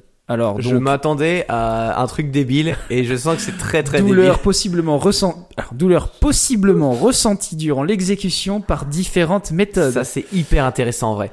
On oui, mais c'est horrible. Ça veut dire que le gars était là avec son calepin en train de regarder différentes exécutions. Oh ouais, mais Ah, a priori, la décapitation, ça fait pas si mal. fait mal. Ah ouais, tu sais, on a tous cette question. euh, la décapitation, est-ce que tu, est-ce que tu, tu, tu souffres vraiment? Est-ce que tu es encore que tu conscient? pas, mais il me semble que tu. T'as quelques secondes de conscience. Ouais, alors encore Ça une va fois, vite, une mais- légende- ça a l'air d'être. Je sais pas si c'est une légende urbaine ou pas. D'ailleurs, on va, on va faire un petit jeu là-dessus. Mais, euh, mais je sais pas. Mais oui, a priori, pourquoi pas? Pourquoi pas? Le- Il Eh doit oui. rester encore un peu de sang, un peu d'oxygène, quelques secondes euh, où il y a encore de l'oxygène Ouais, dans le cerveau. ouais, ouais. En 1998, alors là, j'ai trouvé ça hyper drôle. Allez. parce qu'en chimie, donc c'est le, re- c'est le retour de Jacques Benveniste. Bien sûr. Il n'a rien lâché 7 ans après. Il a reçu l'Ig Nobel, du coup, pour la deuxième fois, pour son affirmation que l'eau a une mémoire et que ses propriétés pouvaient être transmises par des vecteurs ondulatoires appropriés et notamment via le téléphone et Internet. Ah, donc tu peux communiquer avec ton eau domestique à la maison via via internet. Tu lui envoies un petit message. Via un réseau aquatique euh, Oh là Internet. là. Ouais, mais il est sûr de lui, c'est bien, il a son projet. Et quand même, il en a gagné deux, hein. c'est bien. hein, ouais, mais je pense qu'il gagne pas d'argent avec ça. je suis pas sûr. Euh, en 2000, le prix, le prix Nobel, j'allais dire, euh, l'IG Nobel de la paix a été décerné à la Royal Navy pour avoir ordonné à ses marins de ne plus utiliser de vrais obus de canon et de se contenter de crier bang. c'est mon préféré. Ah, c'est drôle. Ça me fait penser au, au, au gif euh, où tu vois. Euh, piou piou piou, yeah America. Ah non, c'est si drôle. Ah là là. On passe en 2001, euh, année très importante car en physique, le docteur David Schmidt de l'université du Massachusetts a reçu l'Ig Nobel pour sa réponse partielle, partielle Mhm. à la question pourquoi les rideaux de douche se gonflent-ils vers l'intérieur? Partielle. Partiel, mais ça, ça a pas l'air si compliqué en Mais plus. non, c'est ce que j'allais dire. Pour moi, c'est je sais pas la différence de température. Ouais, la pression, je sais pas, mais ouais. c'est pas si compliqué. Et c'est le partiel qui va pas. C'est Ça va pas c'est du celui qui nous met dedans. Oui, c'est ça. Qui mais- se dit, mais que lui, il a eu un bureau d'études, il a eu des gars avec lui. Ah. Alors celui-là aussi il m'a fait rigoler et euh, il est pour vous les gars euh, de Binous, Binous USA. Euh, prix Ig Nobel de physique décerné à Arndt Leike euh, en Allemagne pour sa démonstration de l'application de la loi de la dégradation exponentielle à partir de la mousse de bière. Mais qu'est-ce qui se dégrade? Bah, il- il a- j'imagine qu'il a fait des travaux. Mais sur oui, la mais- loi de dégradation exponentielle. Loi de dégradation Ah, exponentielle si- en observant la mousse de bière. S'il parle de la mousse de bière, Non, il est parti de. en- Enfin, il a commencé. Ah, d'accord, donc observé la mousse de bière pour, pour, pour, prouver sa théorie. pour, sa, pour la théorie. Il avait un thé- une théorie et il l'a prouvé avec ça. C'était son expérience. Exactement. Bien joué. En Allemagne, quoi. Ouais. C'est pas la pire. Soit avec ça, soit Ouais. avec la choucroute. Euh, pas du tout. Pourquoi je dis ça? Ça ne va Euh, pas. Mais enfin, mais tu t'es Je lancé là. tire les saucisses. Bien mais, sûr. euh, en 2003, euh, Ligue Nobel d'i- d'ingénierie a été décerné à John Paul Stapp, Edward A. Murphy Jr. et George Nichols pour avoir conjointement donné naissance en 1949 à la loi de Murphy, Ah, bien joué. dont le principe de base est s'il y a une ou plusieurs manières de faire quelque chose et qu'une de ces manières peut aboutir à une catastrophe, alors quelqu'un l'emploiera. Ouais. Donc la loi de Murphy a été euh, euh, Récompensé. récompensée euh, par Ah, un mais IG je savais Nobel. pas que c'était si récent la loi de Murphy. Ouais, mais moi non plus. Je pensais que c'était. Et ça m'a fait rire du coup de voir ça. Et je pensais pas surtout que que que qu'elle avait un IG Nobel. Mais- Bon déjà IG Nobel je connais depuis pas très longtemps hein, qu'on dit. Ouais. Mais loi de Murphy, c'est quand même quelque chose qui est, qui est vachement coté. Bah oui, oui, grave. Ok. Alors là, l'IG Nobel de la multidiscipline. Ouais, il existe aussi celui-là. Ouais. Ouais, parce que comme t'as vu, hein, il y a quand même. Ouais, ouais, il y a plein de Il disciplines. y a plein de disciplines différentes. Et décerné à des chercheurs de l'université de Stockholm pour leur rapport Les poulets préfèrent les beaux humains. Ah là là, on en est là. Eh, J'ai essayé de classer. euh, Oh là là, on en est pareil, là. de façon exponentielle, euh, comme euh, Arne Lake. Euh, on en est là. Donc ça, c'était toujours en 2003. En 2004, Thomas, là, tu vas être content parce que je parle de ça euh, et je sais en fait que c'est une règle que tu- toi, tu appliques et qui régit ta vie au quotidien. D'accord. Soit de bonne humeur? Je vais parler de l'IG Nobel de l'hygiène qui a été décerné à Gillian Clark aux États-Unis pour son investigation sur la vérité scientifique de la règle des 5 secondes au sujet de la question de manger des aliments tombés au sol. c'est super drôle. c'est super drôle. Il y en a un qui a vraiment fait ça? Oui. Oh là là, c'est super drôle. Si c'est tombé par terre, Et plus ça m'a trop penser à toi, mais ça c'est le truc que tu dis tout le temps. Ah, c'est bon, moins de 5 Oh secondes. là ouais. là, incroyable. Ça me fait rire que tu dis ça parce que je pense que je l'ai jamais dit de ma vie. Mais, Si, si. mais non, c'est drôle qu'il y en ait qui, qui aient vraiment fait une étude là-dessus. Ouais. Ah, allez, il m'en reste quelques-unes. Euh, en 2005, euh, l'IG Nobel de médecine a été décerné à des chercheurs euh, du Missouri pour avoir inventé les neuticles, Ouais, je connais pas. remplacement artificiel des testicules de chien, disponible en trois tailles et en trois consistances. Et je comprends pas du coup On pourquoi. en est là Moi, je comprends pas pourquoi on remettrait une couille à un chien. Bah, peut-être pour qu'ils se sentent moins complexés. Mais tu crois? Bah moi, le Je mien, quand je l'ai fait castrer, vraiment, quand on est rentré de chez le vétérinaire, mais c'était il pas- m'a regardé, il m'a fait. Là, il me manque un truc. Il m'a regardé dans les yeux, vraiment, il m'a fait ce regard. Je te, faisais confiance. Et vraiment, j'ai en- j'ai senti. de- Là, t'as déconné. Là, je te prenais pour un bon mec. Là, t'as déconné. Oui, mais là, c'est, on n'est pas dans le cadre d'une castration, tu vois. Le chien, ouais, non, il voit pas la différence. Non, peut-être. Pourquoi on parle de ça Je sais pas pourquoi ils font ça. Mais Pourquoi ils font ça et pourquoi en Oh trois tailles. Et pourquoi trois consistances C'est ça qui est bizarre. Pourquoi trois consistances Les trois tailles à la limite, mais Oui. c'est la consistance. Ah là là là là. Bon, euh, en 2009, euh, pour les mathématiques, c'est le prix est décerné à Gideon Gono, gouverneur de la réserve bancaire du Zimbabwe, pour avoir donné aux gens un moyen simple et quotidien de faire face à une large gamme de nombres, donc du plus petit au plus grand. Donc là, tu vas voir, en faisant imprimer des billets de banque allant en fait euh, d'une valeur d'un centime à 100 milliards de dollars. pour chaque. Chaque. Oui. Ah ouais, chaque unité avait son billet. Oui, Et le portefeuille doit être merveilleux c'est une catastrophe. pour compter tes billets. Mais qu'est-ce qu'il est malin. C'est une catastrophe. Ah ouais, elle est belle celle-là. Ah ouais, j'ai bien ri. En 2010, euh, la régulation des transports, euh, donc le prix sur, euh, a été décerné en fait, le prix de la régulation des transports, pardon, a été décerné donc à une équipe de chercheurs japonais pour leur étude sur le Myxomycete Physarum polycephalum, Un plus champignon. connu sous le nom de du Blob. Exactement. Ils ont donc reçu l'IG Nobel pour leur expérience de recréation et de modélisation du réseau ferroviaire japonais. Ah, mais oui, tu nous en avais Ouais. parlé. Donc c'est là je je te disais euh, quand on a un petit peu parlé de nos, nos- nos sujets que euh, c'était marrant de retrouver euh, Ouais, du c'est coup, vrai. cette expérience dans un IG Nobel. Donc on voit quand même qu'il y a des expériences qui sont solides, euh, qui sont récompensées dedans. C'est juste que le caractère est un petit peu euh, insolite quoi. Ouais, mais il y a des, il y a pas- des- il y a des voilà. expériences, il y a des vraies expériences. Ouais, c'est y a- ça. Il y a des expériences. Il y a des aussi. choses, il y a des choses ironiques, mais euh, il y a aussi des vraies expériences, mais qui sont juste insolites. En 2011, euh, l'IG Nobel de la paix a été décerné à Arturas Koukas, euh, le maire de Vilnius, pour avoir démontré que le problème de stationnement illégal pouvait être résolu en écrasant les véhicules magarés avec un véhicule blindé. Ça, c'est super drôle. Ça Je fait vais- penser à un épisode de Top Gear en Afrique. Exactement, bien sûr. Et, et je trouve ça fantastique. T'es mal garé? Bah, tu vas l'assumer. Ouais. Une amende, non, non. Ça, c'est super drôle. Non. Non, non, non, pas une amende. on va pas discuter. Et je finirai sur celui-ci en 2012, parce qu'après, en fait, il y en a d'autres, mais vous les découvrirez certainement dans ce petit hors-série qu'on fera. Euh, en 2012, le Nobel de médecine a été décerné à Emmanuel Bensoussan et Michel Antonietti pour avoir expliqué aux médecins qui pratiquent les des coloscopies pardon, comment minimiser le risque d'explosion de leurs patients. Mais surtout qu'ils sont hyper connus. Hein. Michel Antonetti euh, et Ben Souzan, ils sont hyper connus. Ouais, mais grâce à eux, on sait comment ne pas faire exploser des patients en les gonflant par le... Oh là là, bah bien sûr. Je savais pas que c'était un risque. Mais tu vois, Et voilà. donc euh, je ne compte pas faire de coloscopie très prochainement, donc ça ira. Ouais. Moi non plus, ça me fait peur du coup. Ah, mais comment, comment dépenser de l'argent Mais c'est incroyable. Ouais, il y en a un paquet, euh, mais tu dis, mais, comme... mais non, mais comment y penser? Ah, ils Comment te ça dire va. Enfin, tu sais, c'est quand même tous des. Non, c'est pas tous des chercheurs.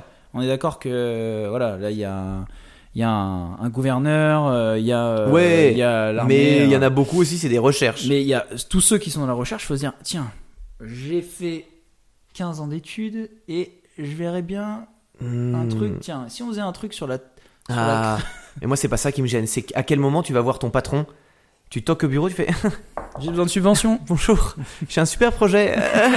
En vrai, c'est pour les testicules de chien. euh. Non, non, là il faut du courage. Ouais. Waouh, Voilà. bravo. Eh ben ça en fait des anecdotes. Alors si vous en avez retenu au moins deux, ça vous fait des magnifiques anecdotes à raconter. euh. Ah ouais, ça, ça fait des super trucs en soi. Ah ouais, alors ça vous racontez euh, ça à votre euh, Ah, là, s'il vous plaît, les gars. à votre anniversaire de mariage, vous allez faire de l'effet. Ben, bien joué. Euh, GG Arthur, good game. Merci. J'ai, tu sais, euh, dernièrement, on a mis euh, ce petit, ce petit partage, là, ce petit truc sur Facebook, disant qu'on avait enfin embouteillé nos bières. Et j'ai une surprise pour toi. Voici la bière Incredibilis numéro 2, qui est euh, la toute première IPA Incredibilis. Numéro 2, parce qu'on en a déjà fait une euh, Ouais, avant que ce podcast existe. Ben ouais.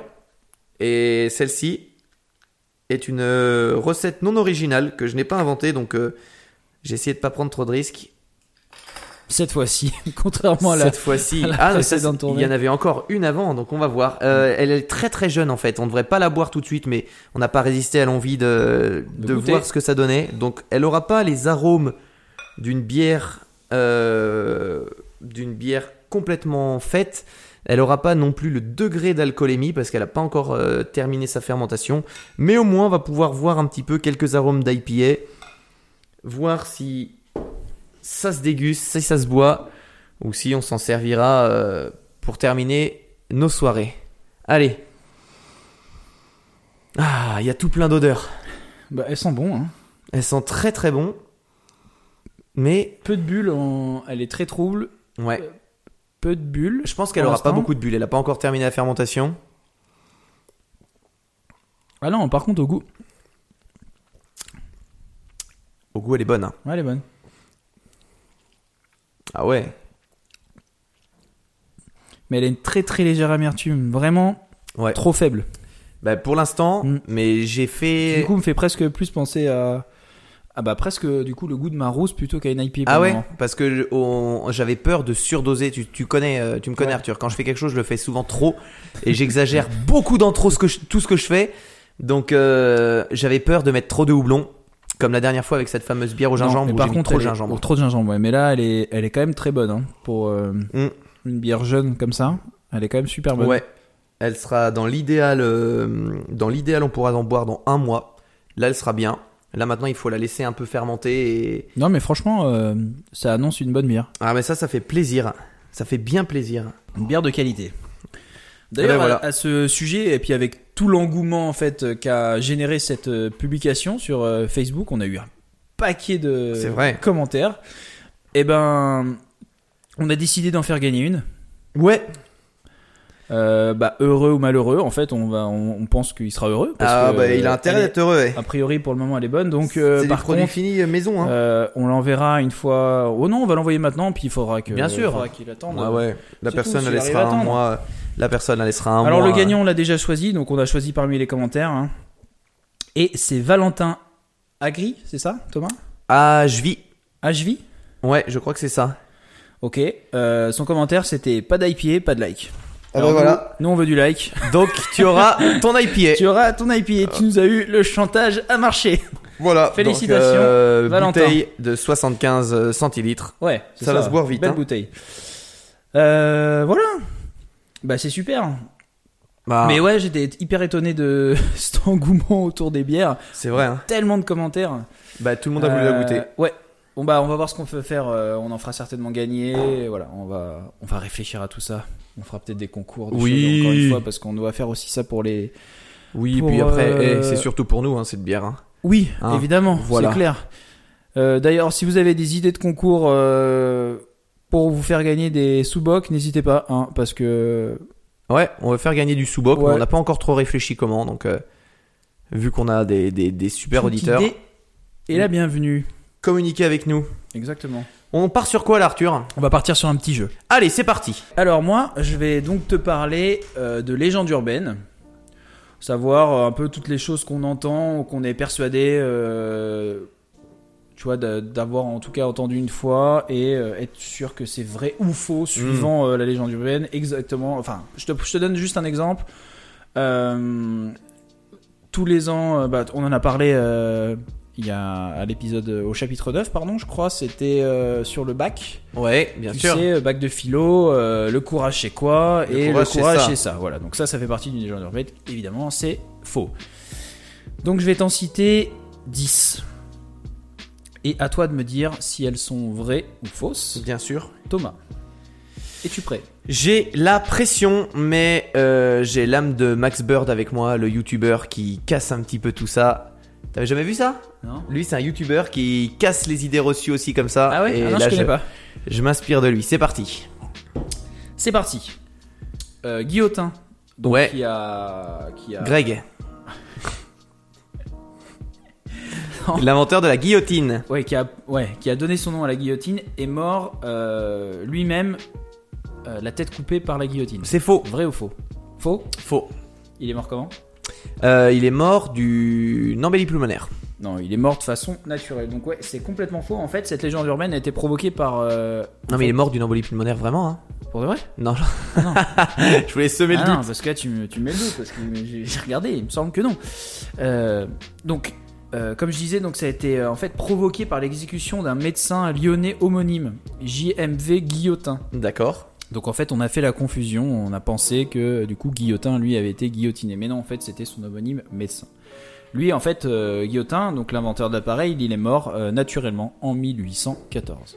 Mhm. Un point. Un point. La légende euh, Thomas disant que les tournesols se tournent toujours vers le soleil. Ah, Vrai ou faux? Très belle légende. Alors, oui, les tournesols suivent le soleil, mais est-ce que c'est toujours? Et puis en sachant que dans tes On lève le toujours. euh, Est-ce que, les, est-ce que les, les, les tournesols suivent le soleil? Je vais répondre non. Parce que tu me fais un. Je vois ton visage et je me dis. Ah. Allez, je dis non.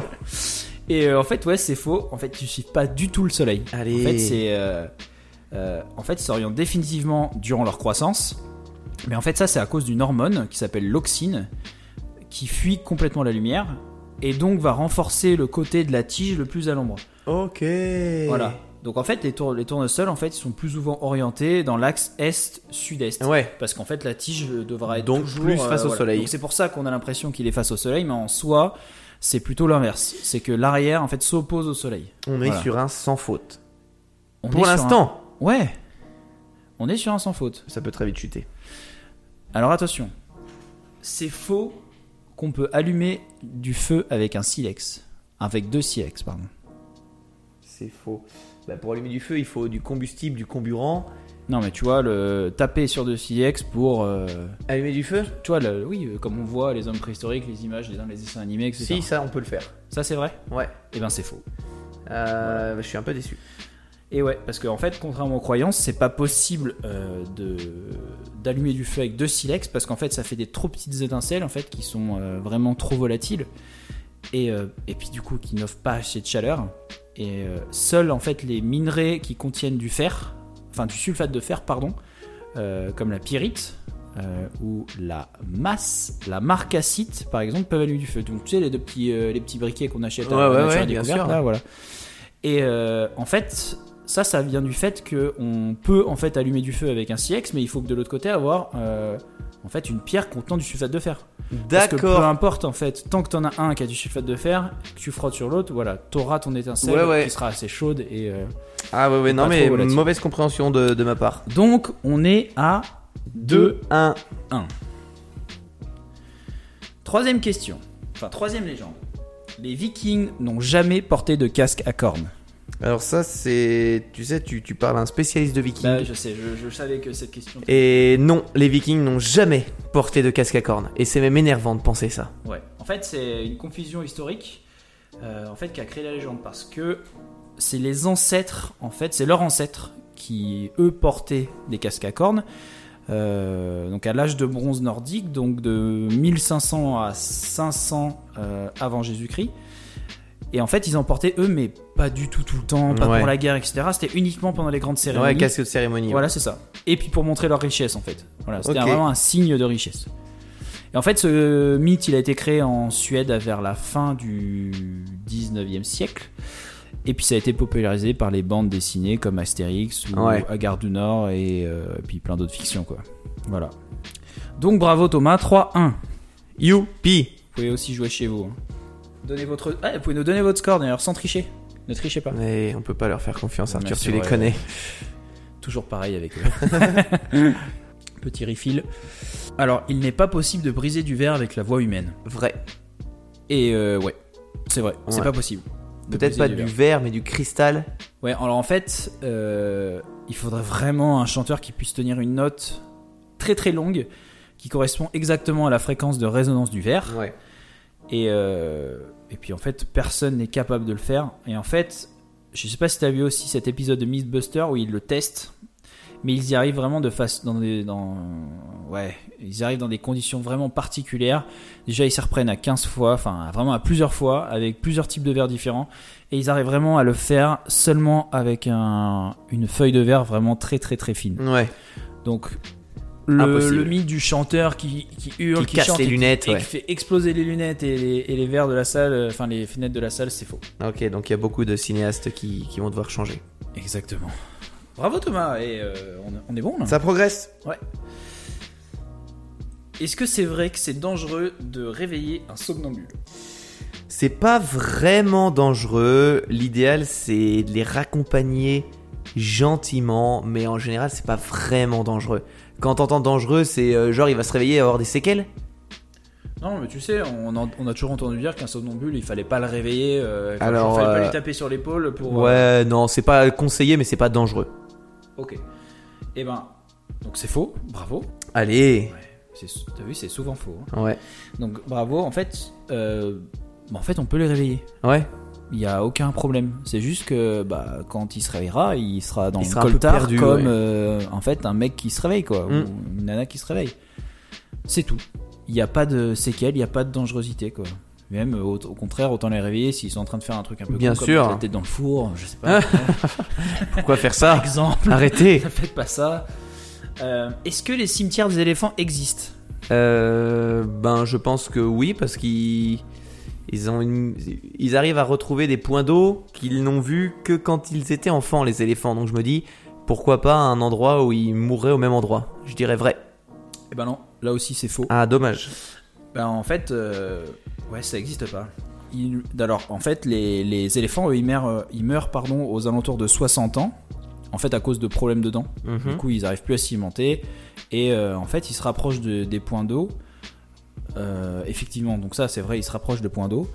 euh, parce que c'est quand ce sera plus facile pour eux. Et le problème, c'est qu'en fait, euh, il y a souvent des carcasses. Et en fait, c'est ce qui explique cette légende. D'accord. simplement, mais il n'y a pas de cimetière d'éléphants où ils se retrouvent pour mourir. D'accord. Ok. C'est juste, euh, voilà. C'est juste ça. Mais c'est encore une fois, c'est c'est une légende. Est-ce qu'il est vrai qu'on peut mourir en s'enfonçant dans les sables mouvants? Ah, elle est très intéressante celle-là. Mhm. Euh, je dirais oui, si la question s'arrête là. On peut s'enfoncer dans un sable mouvant et mourir de faim parce qu'on n'arrive pas à s'enlever. Ok. Euh, donc je dirais oui. Alors, bah c'est faux. Euh, on ne peut pas mourir dans un sable mouvant, sauf que ce que tu me dis c'est vrai. Euh, je m'explique. En fait, on peut pas s'enfoncer entièrement dans un sable mouvant, comme on voit dans les films. Ah ouais. C'est pas possible. Parce qu'en fait, euh, arrivé à un certain stade d'enfoncement, ton corps, lui, euh, il est moins dense que le sable mouvant, donc tu t'arrêtes. Mais tu peux mourir évidemment parce que si c'est, euh, bah, si t'es au Mont Saint-Michel, par exemple, Voilà, la, mer marée monte, remonte, ouais. bon bah tu meurs noyé. Mais en soi, mourir à cause des sables, non. Très Parce bien. qu'arrive un moment, euh, voilà, tu seras moins. C'était une bonne réponse. Oui, non, mais si, j'avais précisé. Et et tu sais quoi Je mets un partout. Oh, Ça fait voilà. Un ça partout. c'est dégueulasse Mais, parce que je. De Eh, toute façon, Hein je pense que tu as gagné le Non, non, non, non, non. Est-ce qu'on. Euh, comment je vais tourner ça Pour la rendre un peu plus compliquée? Est-ce qu'on peut piloter des avions n'en ayant pas euh, une bonne vue? Ah, est-ce que tu es obligé d'avoir 10 Est-ce que tu es obligé 10 d'avoir 10 sur 10 pour euh, pour piloter, piloter un un avion? Je dirais non. Ok. Parce qu'il y a plein de personnes euh, qui pilotent des avions tous les jours et qui n'ont certainement pas 10 sur 10. Alors, Je parle pas des avions de chasse Non, de non. l'armée. mais moi je te parle de pilote de ligne. Ah, pilote de ligne. Ouais. Ah, tu Je te rajoutes. parle pas de petit, euh, Ouais, moi, je- coucou. Je te parle de pilote de ligne. Ok. Alors, je te dirais non. Pas obligé d'avoir 10 sur 10. Alors en fait, si. En fait, t'es obligé d'avoir 10 sur 10 à l'examen d'entrée. Mais en fait, tu peux avoir 10 sur 10 en portant des lunettes ou des lentilles. Ah si oui, t'as donc- 10 sur 10 avec tes lunettes et tes lentilles, c'est bon. Donc, t'as vu de base, t'es pas obligé d'avoir 10 sur 10. Non. Bon, bah, c'est bon alors. Mais pour l'examen d'entrée, tu dois avoir 10 sur 10. Après, il y a certains problèmes euh, voilà, euh, spécifiques qui sont pas autorisés. Enfin, qui te permettent pas du coup d'atteindre euh, en fait ce, ce poste de, de pilote. Ouais, Mais euh, en soi, les lunettes correctives, en fait, il n'y a pas de problème. ok. Donc voilà. 1, 2, 3, 4, 5, 6, 7. 7 à 2. Et je finirai par la dernière. est-il vrai que Arthur et Thomas d'Incrediblis sont toujours de bonne humeur? Ah, C'est difficile. Euh, pff, alors, je dirais vrai parce qu'on ne les a jamais vus faire la tête. Et j'ai beau me renseigner. euh, allez, je vais dire vrai. Bravo Thomas. 8 sur 10. Yes Allez, victoire Bravo. Super, ça fait plaisir. Ben, une petite gorgée, hein. Allez, euh, c'est parti, ça enchaîne. Parce que le temps passe et nos auditeurs sont pressés. Ils veulent entendre la suite. Je les entends déjà nous dire allez, il, faut, euh, il nous faut plus d'histoire, allez, parlez plus. Donc c'est parti, euh, Arthur. On y va. J'avais un thème dans ma première histoire, c'était euh, la mer et tout et tout. Ben pour ma deuxième histoire, je vais te parler de pirates, Arthur. Mais pas n'importe quel pirate, Arthur. je vais te parler. C'est le Nimbus 2000. J'adore Harry Potter, tu le sais. Euh, lui, c'est un malin, c'est un courageux, c'est un vaillant, c'est tout ce que tu veux. Allez, on attaque. Si vous voulez encore plus de mer dans ce chapitre, que Barbe Noire ne vous fait pas peur et que votre vaccin contre le scorbut est à jour, mettez les voiles vers l'histoire incroyable de Black César. Black César. Ouais, il s'appelle Black César, ce qui est plutôt cool.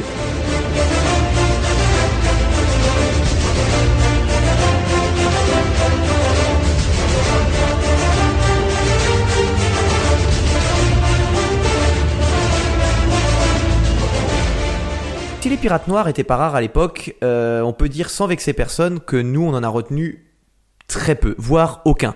Dans l'histoire, euh, Ah, très peu de personnes qui, qui connaissent le nom d'un des, des pirates noirs. Mais il y en a quand même un qui était très connu à l'époque et qui l'est toujours aujourd'hui par certains, c'est Black César. Comment? Blanc Martin?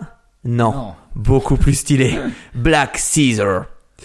Euh, selon la légende, Black César c'était un chef de tribu de l'Ouest africain et avant de devenir pirate, ça s'arrivera bien plus tard, on dit qu'il était un grand grand chef très fort et intelligent. Donc apparemment a vraiment un physique incroyable. Le gars tu le remarques dans une salle de concert, il est, il est énorme. Euh, des bonnes grosses mains qui il t'en met une, il t'arrache la tête. Il a pas fait une carrière de samouraï après? Alors, non, ce n'est pas Yasuke. On vous conseille d'écouter euh, notre chapitre où on l'a fait, peut-être le chapitre 7. Et J'ai du mal maintenant à. Ah, moi, moi Ouais. aussi, écoutez-les tous. Et c'est comme Pokémon.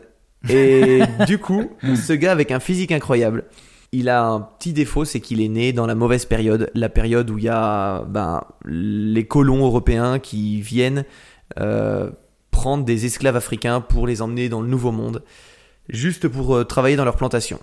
Donc ça, c'est c'est le petit truc de malchance qu'il a eu, c'est qu'il est tombé sur cette période. Euh, lui, sa petite particularité à ce moment-là, c'est qu'il se méfie énormément euh, des blancs. Il connaît leur méthode, il sait ce qui se passe. Il a vu ses, amis dans d'autres villages disparaître. Il sait par quel procédé il les capture. Donc il se méfie énormément. Mais un jour, tu sais, euh, l'humain est l'humain est facile à corrompre. Il va craquer. Je vais y revenir après. En fait, le problème, c'est que lui, avec son énorme carrure, ben, les esclavagistes, ils, ils devenaient fous quand ils le voyaient. Ils se disaient, mais lui, il le faut absolument. On va s'en tirer un prix incroyable.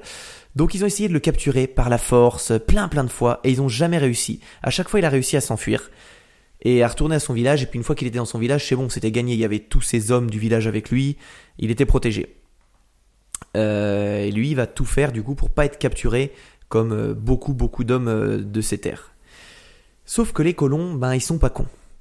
Et en fin de compte, c'est la ruse qui va provoquer sa capture, comme je te le disais, parce qu'un jour, il y a un capitaine qui va arriver vers lui et qui va lui montrer une énorme montre en or. Et il va lui mettre sous le nez en lui disant Tiens, mets-la à ton poignet, waouh, elle te va bien. Enfin, je dis ça, c'était pas une montre au poignet, c'était des montres à gousset. Hein. Mais tiens, prends-la dans la main, qu'est-ce qu'elle te va bien, waouh, c'est super. Si tu veux, j'en ai plein, plein, plein, j'ai plein de trucs en or sur mon bateau.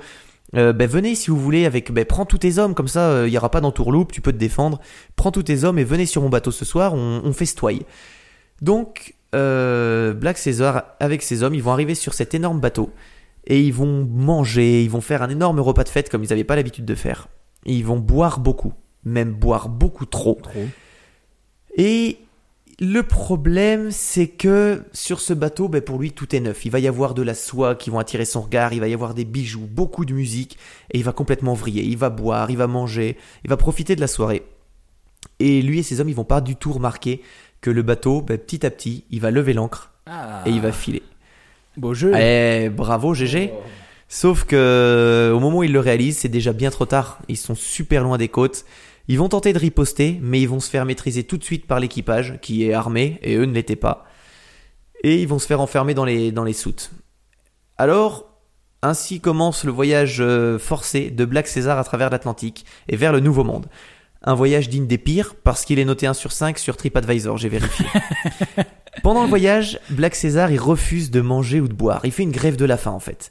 Il espère peut-être mourir avant d'arriver, mais au moment où il est pratiquement mort, il y a un marin, qui est sûrement plus humain que les autres, qui va se rapprocher de lui, qui va lui donner ses rations. Ce qui est un super beau geste. Et à partir de là, il y a une amitié qui va, qui va, qui va naître, et l'esclave, il va accepter, alors je dis l'esclave parce qu'à ce moment-là, il est considéré comme esclave, il va accepter de manger uniquement si la nourriture, elle vient de ce marin. Ça va se passer comme ça pendant un bon moment, et à la toute fin du voyage, pas de bol, le navire, il se retrouve dans un énorme ouragan, qui va faire couler le bateau par le fond, tuant presque tout le monde à bord. Sauf deux survivants, Black César et ce fameux ami marin. Non, vraiment? Ouais, ouais. Ah Ah, ouais, ouais, ils, ah bah, ils étaient soudés à la vie à la Bah, mort. hein. C'est le karma, quoi. Ils vont réussir à monter à bord d'une chaloupe pour s'enfuir et se mettre à l'abri. Et cette chaloupe, par chance, elle est remplie de munitions, d'armes et de provisions. De lait concentré. ah ouais, non, mais c'est la chaloupe parfaite, tu fais le tour du monde. Euh, du coup, les deux hommes, bah, ils vont se tourner gentiment vers la piraterie. Leur modus operandi, pour parler comme Distorsion, le fameux podcast québécois, il consiste à se faire passer pour des marins naufragés. Donc ils sont dans la petite barque et puis ils font comme si c'était des naufragés complets. Et au moment où ils arrivent sur les navires, donc les gars leur lancent une échelle, au moment où ils arrivent à monter, ils enlèvent leur déguisement, ils tuent les mecs costauds avec des armes et ils volent le navire, ils le pillent complètement. Et ils vont faire ça pendant des années. Donc ils vont amasser un énorme butin, qui vont d'ailleurs cacher, si ça t'intéresse Arthur, si t'as envie de te faire 2-3 milliards, euh, sur l'île d'Eliot Key, c'est pardon, une petite île euh, de Floride. Ah, mais attends. euh, On a déjà entendu parler de cette île, non? Ah ben sûrement, c'est une île qui a été euh, Elle était fouillée sur fouillée, fouillée, il y a même des, des, entreprises euh, qui ont racheté l'île. Le bureau des, ouais, et le bureau des mystères a fait un épisode là-dessus, non? Euh, oui, sur exactement. Ouais, je vois. Euh, Pas, sur l'histoire de Black César, Non, mais sur cette sur, île, euh, voilà. Sur l'île, ok. cool. Et voilà, c'est il y en a beaucoup des, des îles qui ont été in- investies et enfin qui ont été rachetées par des entreprises qui se sont dit bah s'il y a vraiment un trésor, on tombe dessus, on a gagné quoi. Mais ça ça s'est jamais fait pour l'instant. Et pendant toutes ces années, ils vont amasser une énorme fortune qui est apparemment toujours sur l'île, sauf s'il y a un chanceux qui l'a trouvé et qui l'a jamais dit. Et un jour, bah, les deux copains, ils vont tomber sur un bateau, ils vont capturer comme d'habitude, et il va y avoir une femme magnifique à bord. Euh, je sais un peu comment, quel est ton style de femme, alors imagine-la sur ce bateau avec une petite robe magnifique. Et ils vont se dire, bah tiens, euh, qui va avoir le droit de, de se mettre avec, avec cette femme? Sans son consentement, bien sûr, sûrement. Et les esprits vont s'échauffer. Black César, il va prendre son arme et il va tirer sur son ami marin, le tuant sur le coup. On part Ah, sur un copain part- pas trop copain.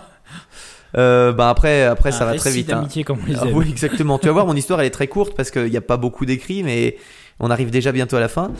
Euh, le problème, c'est que maintenant, notre pirate, ben, il est tout seul. Sauf qu'il a énormément d'argent. Donc avec tout cet argent, qu'est-ce qu'il va faire? Il va s'acheter, enfin, il va recruter des hommes, il va s'acheter beaucoup de navires, et il va se faire une petite flotte.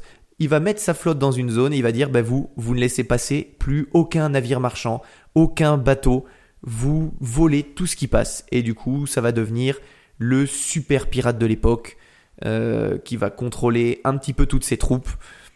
Quelques années plus tard, c'est la méga promotion parce que il va rejoindre l'équipe du célèbre Barbe Noire. Joli. Ben ouais. Alors on connaît tous un peu Barbe Noire, on a tous l'impression que Barbe Noire c'est un, un sanguinaire, un mec méchant. En fait, Barbe Noire c'était surtout un fin tacticien, un mec hyper hyper intelligent qui rusait beaucoup. Et c'est assez intéressant de se renseigner sur son histoire. Faites-le si vous avez, la- si vous avez euh, envie. Du coup, Black César, ça va être euh, carrément le, le lieutenant de son vaisseau, qui s'appelle le Queen Anne's, euh, Revenge. Et voilà, ça va être son second, son lieutenant, qui va faire toutes ses missions avec lui pendant quelques années. Ils vont, ils vont faire ça.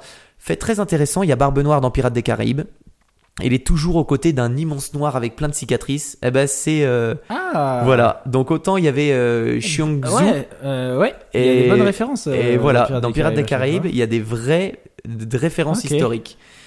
Euh, Qu'est-ce que je pourrais te dire d'autre? Ben, À part le fait qu'ils ben, ils vont être très connus parce qu'ils vont faire un, je sais plus le nom de la ville, mais en fait ils vont faire un blocus autour d'une ville où tous les, ils vont laisser rentrer, non, tous les bateaux qui arrivent vers cette ville, ils vont les intercepter.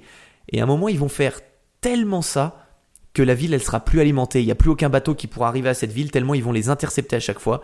Ah et ouais. et il va y avoir une, le roi qui va dire bah écoutez les gars, vous êtes tellement chiants que je vous donne une grâce royale. Ça veut dire que je ne vous poursuis plus et je vous laisse tranquille.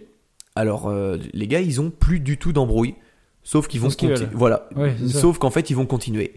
Bah, ça reste des pirates. Bah bien sûr, Faut ça pas- reste des pirates. Faut pas déconner. Et à la vie à la mort. Sauf que bah il fallait pas, il fallait pas chauffer un peu le, fa- fallait pas chauffer trop le roi. Donc il va lancer euh, la Royal Navy. Et tu sais que la Royal Navy à la base, t'en as parlé tout à l'heure, ça m'a fait rire. La Royal Navy, c'était à la base des chasseurs de pirates, des unités de chasseurs de pirates. Ça vient de là, en fait. La création de la Royal Voilà. Navy, c'était ça. Et ils sont, ils sont, bah, c'était pour la protection des bateaux et tout. Et il y a eu une énorme bataille en 1718 où les unités de la Royal Navy, elles sont arrivées et elles ont dégommé le, le bateau de Barbe Noire. Euh, alors, je sais pas comment il, il- comment il va depuis Barbe Noire, mais apparemment sa tête a été enlevée de son corps pour être empalée sur la proue de son bateau. Potentiellement, je pense qu'il en est mort, mais euh, les scientifiques sont On pas certains. pas. Black César, à partir de là, bah, lui, il a été tout simplement capturé et pendu par la suite. Donc tu vois, on parle aussi de pendaison et de tes petites histoires. C'est tout pour l'histoire de Black César. C'est très très rapide. C'est- C'est joyeux. Mais c'est une une sacrée ascension histoire. fulgurante, mais aussi. euh, Ah, mais ça a duré des euh, années. Net et clair. hein. Voilà, ça a duré vraiment des années, mais c'était euh, c'était un sacré gars, hyper courageux, hyper malin. À ton tour, je te laisse la suite. Ok. Euh, cette bière est très bonne. Et comme on dirait en japonais, euh, Korewa Oishides. Oh, il le dit si bien. Alors moi aujourd'hui en fait j'ai choisi de vous parler d'une personne connue en fait qui est vraiment très connue de tous, en tout cas en France. Benabar. Euh, non. À, en fait, à contrario en fait du but bien précis qu'on s'est fixé toi et moi Thomas de faire découvrir à nos auditeurs des oubliés de l'histoire entre guillemets. Aujourd'hui, je vais vous parler d'un personnage qu'on admire ici parce que le gars a eu une vie de dingue et continue d'avoir une vie de dingue d'ailleurs. Donc Thomas, tu sais de qui je parle évidemment parce que Bissure. euh, on en a discuté un petit peu ensemble euh, avant, de- avant cet épisode. Et en fait, pour tout vous dire, on a contacté ce monsieur sur les réseaux pour avoir la chance de faire une petite interview à diffuser du coup dans ce podcast. Eh bien, vous allez être content car on n'a pas eu de réponse. Ah, t'as tellement bien teasé. On a hâte de vous dire que la collaboration ne se fera pas. Ça se fera pas. Allez, euh, le suspense a assez Oh. duré. Attends, attends, attends, parce qu'il faut quand même dire qu'on a eu le, le- le sentiment du message avec marqué lu. Oui, Message, le message lu. a été lu rapidement. En plus, je me suis dit yes. Ah, c'est Peut-être qu'on va avoir une réponse. Ce serait trop cool. Ah, on croise les doigts, euh, on est rien. optimiste, tu le sais. Euh, donc, aujourd'hui, je vais vous parler d'Antoine de Maximi.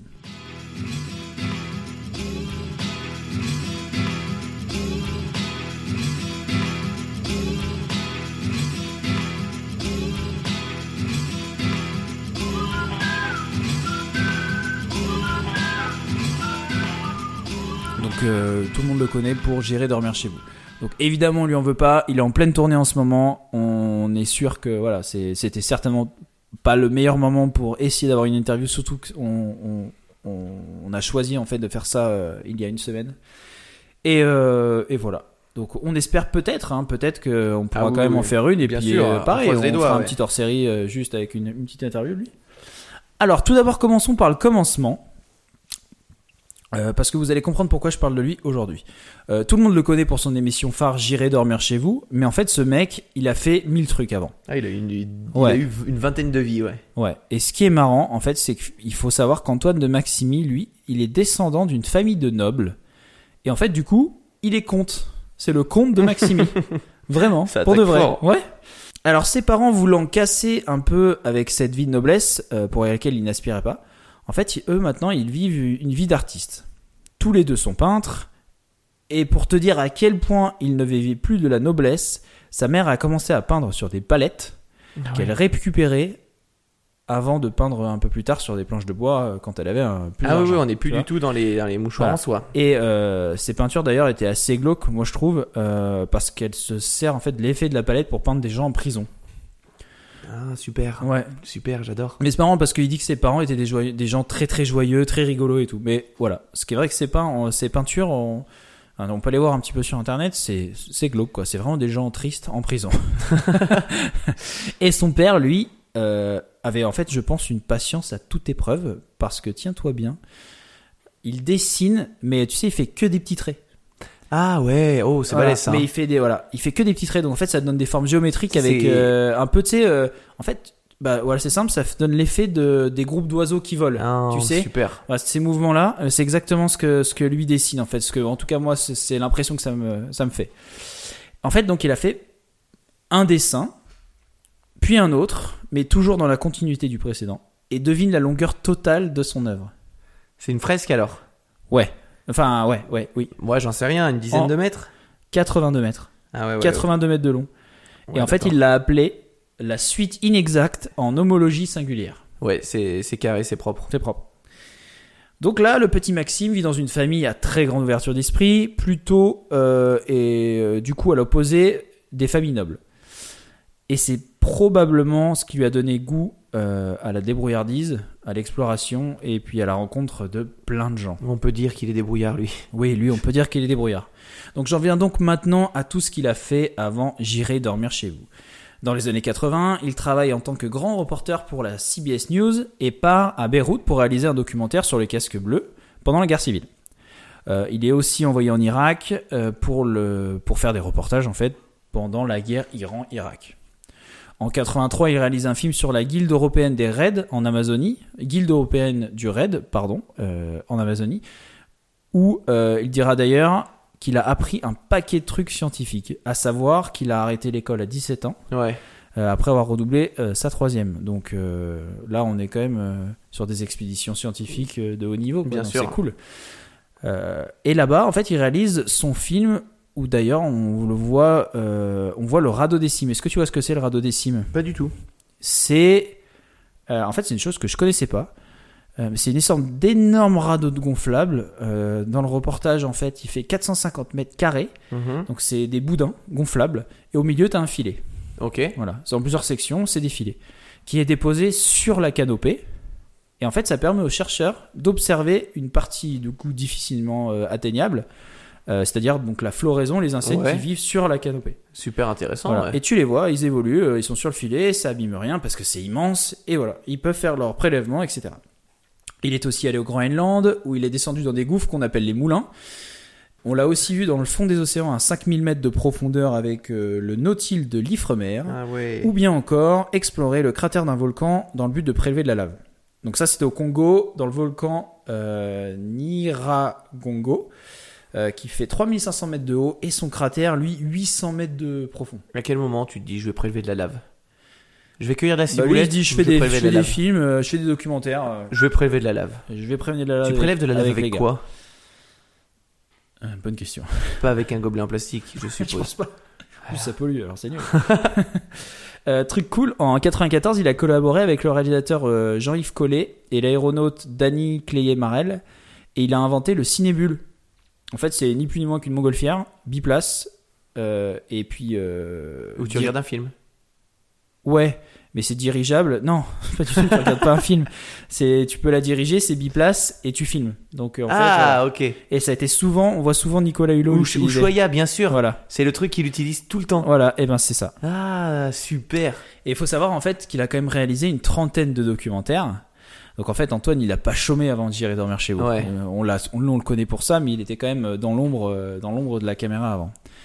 Donc il a quand même de solides bagages qu'il transporte avec lui, et c'est après ces documentaires justement qu'il se lance dans J'irai dormir chez vous. D'accord. Alors tout d'abord, il le fait sans être payé, puisqu'en fait, euh, il le dit lui-même, euh, aller proposer à une chaîne une émission dont le principe est d'être filmé en très gros plan et de partir quelque part sans savoir trop où et d'aller rencontrer des gens mais sans savoir euh, en fait euh, quoi faire. C'est pas très l'île de la tentation, Ouais. tout non, ça. ça rassure pas et du coup ça donne, on n'a pas trop envie de suivre quoi.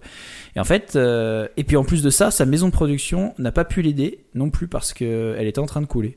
Ah, d'accord. Et pour la petite anecdote, cette maison de production, c'est Bonne Pioche. Donc tu ne Mais oui, bien connu, ouais. Tu connais? Ok, moi je connaissais pas. Et en fait, c'est elle qui a produit de La Marche de l'Empereur. Ouais. Donc immense succès international, euh, Oscar du meilleur documentaire en 2006, voilà. Mais malgré ça, voilà, ça n'a pas, ça n'a pas suffi euh, à Bonne Pioche pour sortir du rouge. Euh, donc il a commencé J'irai dormir chez vous sans être payé et comme ça euh, pendant plusieurs années. Donc ça fait long quand même. Jusqu'à ce que la chaîne Voyage le diffuse, puis ensuite Canal+, et man- maintenant France 5. C'est surtout sur France Ouais. 5 qu'il a été vraiment très très très connu. Alors Bolivie, Caraïbes, Pérou, Bhoutan, Mali, Antoine de Maximi parcourt le monde seul et armé de ses caméras. Et si la plupart du temps tout se passe bien pour Antoine, il s'est quand même retrouvé parfois dans de sérieux problèmes, Dans deux beaux draps. dans de beaux draps. Je vais juste vous en citer deux, euh, parce que le temps passe. Et puis euh, je vais arriver vraiment au euh, pourquoi du comment je fais ce petit sujet. En Bolivie, en fait, lors d'un tournage en 2006, il a été piégé par une femme qui s'est fait passer pour une policière. Il, en fait, en- il s'agissait en fait d'une tentative de vol ou peut-être Ah. même d'enlèvement. Euh, et en fait, le traquenard, il a été débasqué par euh, des vrais policiers. Donc lui, Antoine de Maximi et la suspecte, ils ont été emmenés au poste. Mais la fausse policière, elle a été relâchée, Non. tranquille. Et donc, c'est une situation rocambolesque. Mais ça ne s'arrête pas là, parce que l'aventurier est alors recherché par l'entourage de la fausse policière. Un scénario digne de film d'action qui a poussé Antoine à quitter le pays en urgence pour rejoindre le Pérou. Mais c'est hallucinant ça. Ouais. Et c'est pas tout. Les ennuis continuent. L'animateur tombe malade en mangeant un cochon d'Inde, un animal très apprécié des Au Péruviens. Pérou, bien sûr. Et il dira J'étais tellement malade que j'étais obligé de faire la toupie sur les chiottes pour me mettre dedans. Et il dit aussi que ça restera d'ailleurs en fait un de ses pires moments de vie. Oh, j'imagine. Donc, dur. Oh, le pauvre. Et je vais te parler en fait de de, de celui qui m'a fait en fait beaucoup rire. C'est euh, je sais pas si tu as vu euh, J'irai dormir chez vous, euh, mais Burning Man. Ah, c'est le meilleur. C'est un des Ouais. plus connus. Donc euh, c'était en 2013, donc plein désert euh, du Nevada, pendant le festival Burning Man. Antoine de Maximi, lui, il s'est vu proposer un space cake. Ouais. Et du coup, manifestement, un peu trop chargé Un peu pour lui. dosé. Un peu, un peu dosé. Et le baroudeur, en fait, euh, il vit alors un véritable bad trip. Mais vraiment, il est pas bien. Et on le voit, c'est crescendo. C'est, il sait que ça va pas aller. Il sent que c'est de pire en pire. Et en fait, après quelques malaises, il a dû rejoindre son camping-car pour, euh, bah, pour, se, pour Ouais. se reposer, quoi, en fait, et, et arriver à se remettre de cette mauvaise aventure. Et puis c'est hyper dur cette euh, période, cette scène, elle est folle parce que tu sais, il est toujours filmé par devant. Il a sa sa perche qui le filme en gros plan son visage Ouais. et t'as l'impression d'être dans un film. C'est en oh, Ah, il dépérit, c'est trop triste. Ah, et maintenant, donc, j'en viens à ce pourquoi j'ai voulu parler de lui aujourd'hui. En fait, Antoine de Maximi s'est lancé dans un projet que personnellement je trouve hyper cool, euh, celui de faire un film basé sur le principe de J'irai dormir chez vous. Et ce film s'appelle J'irai mourir dans les Carpates. Donc, je vais vous lire un tout petit peu euh, ce que lui vous dit en fait sur ce film ainsi que le synopsis. Alors, en 15 ans, j'ai parcouru plus de 60 pays avec J'irai dormir chez vous, dans la plus totale improvisation. Ça a donné toutes sortes de rencontres drôles, tendres, surprenantes, souvent exceptionnelles. Mais vous l'avez vu, je me suis souvent aussi retrouvé dans des situations compliquées, voire dangereuses. Donc c'est pour ça que je tenais à reparler quand même de certaines situations. On n'a pas tout dit parce qu'on n'a pas le temps, mais vous pouvez les voir sur internet, il y en a plein. Vous est-il arrivé de vous demander comment j'allais m'en sortir? Eh bien moi, dans les moments les plus tendus, je me demandais, et si ça tournait vraiment mal? Et si j'avais un accident? Si je disparaissais? Qui pourrait savoir ce qui m'est arrivé puisque je voyage seul? C'est justement le sujet de mon film. J'irai j'irai mourir dans les Carpates est une fiction pour le cinéma avec un vrai scénario et des acteurs. Mais ce sera un film qui me ressemble, pas vraiment dans les cases. Donc le synopsis, c'est ça. L'histoire commence par un banal accident de voiture sur une route montagneuse des Carpates. La voiture a été emportée, euh, la voiture a été emportée par une euh, rivière et on n'a pas retrouvé le corps du globe squatter. Antoine de Maximi. Les bagages et le matériel sont rapatriés à Paris. Agnès, la monteuse de la série, décide de terminer le dernier épisode. Après avoir visionné les images, elle s'attaque au montage du film. Mais des détails attirent son attention. Agnès commence à avoir des doutes. L'histoire n'est peut-être pas aussi simple.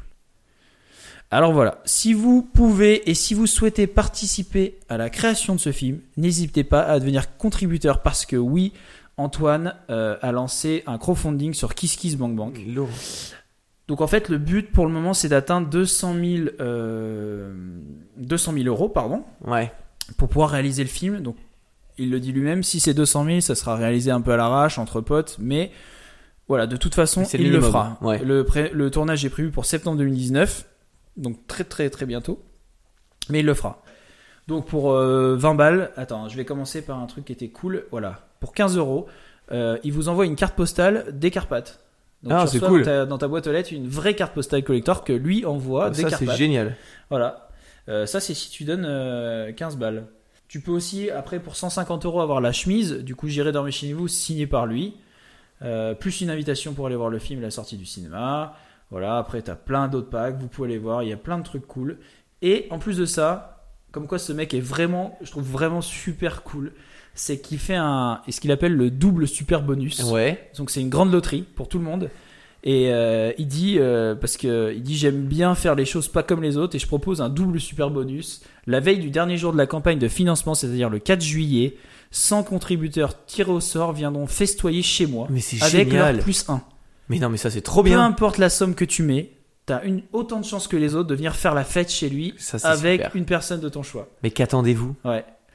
Donc c'est- top. Et le dernier jour de la campagne, il y a 10 contributeurs qui seront tirés au sort, parmi pareil, ceux qui ont soutenu le projet, et les 10 gagnants viendront dormir chez lui un soir en juillet.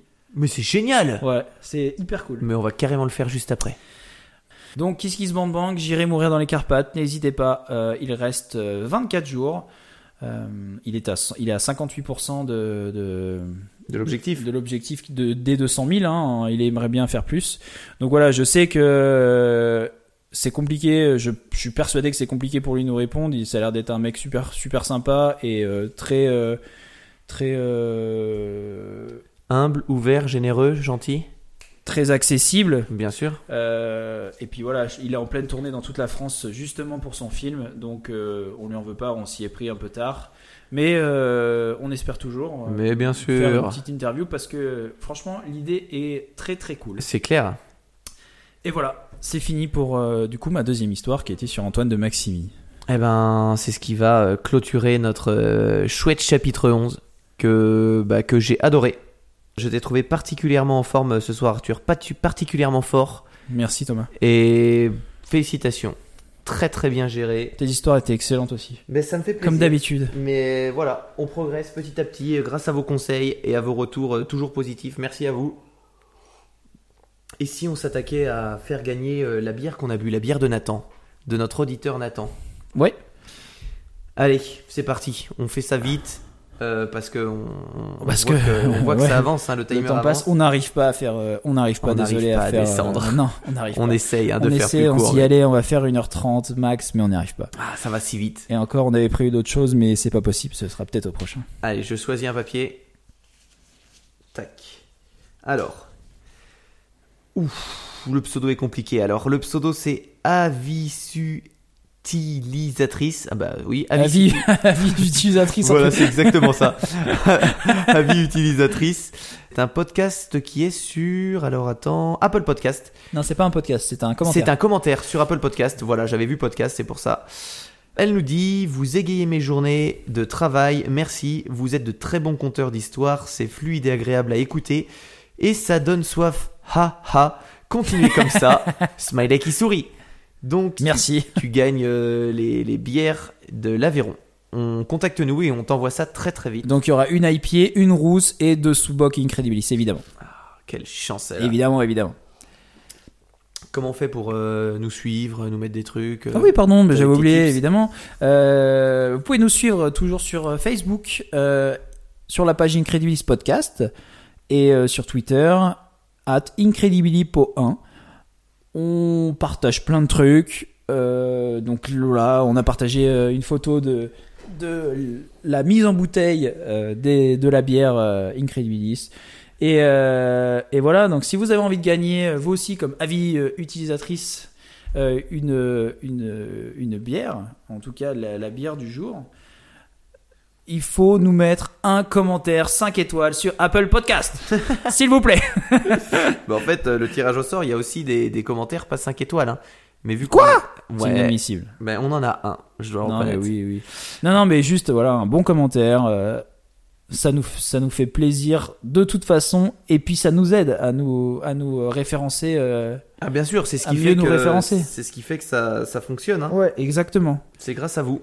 Mais voilà, un petit commentaire si vous voulez gagner. Nous, ça nous fait plaisir. Ça nous fait connaître. Tout le monde est content. Eh ben, c'est le plus important. Écoute, Je pense que c'est bon, on peut s'arrêter là-dessus. C'est Oui. déjà très bien. Il va être très long cet épisode. Ouais. Préparez-vous au chapitre 12 qui arrive, qui va être mais tellement bien. Ah, parce que là, il vous a teasé une histoire C'est vrai. Allez, Arthur. à la revoyure.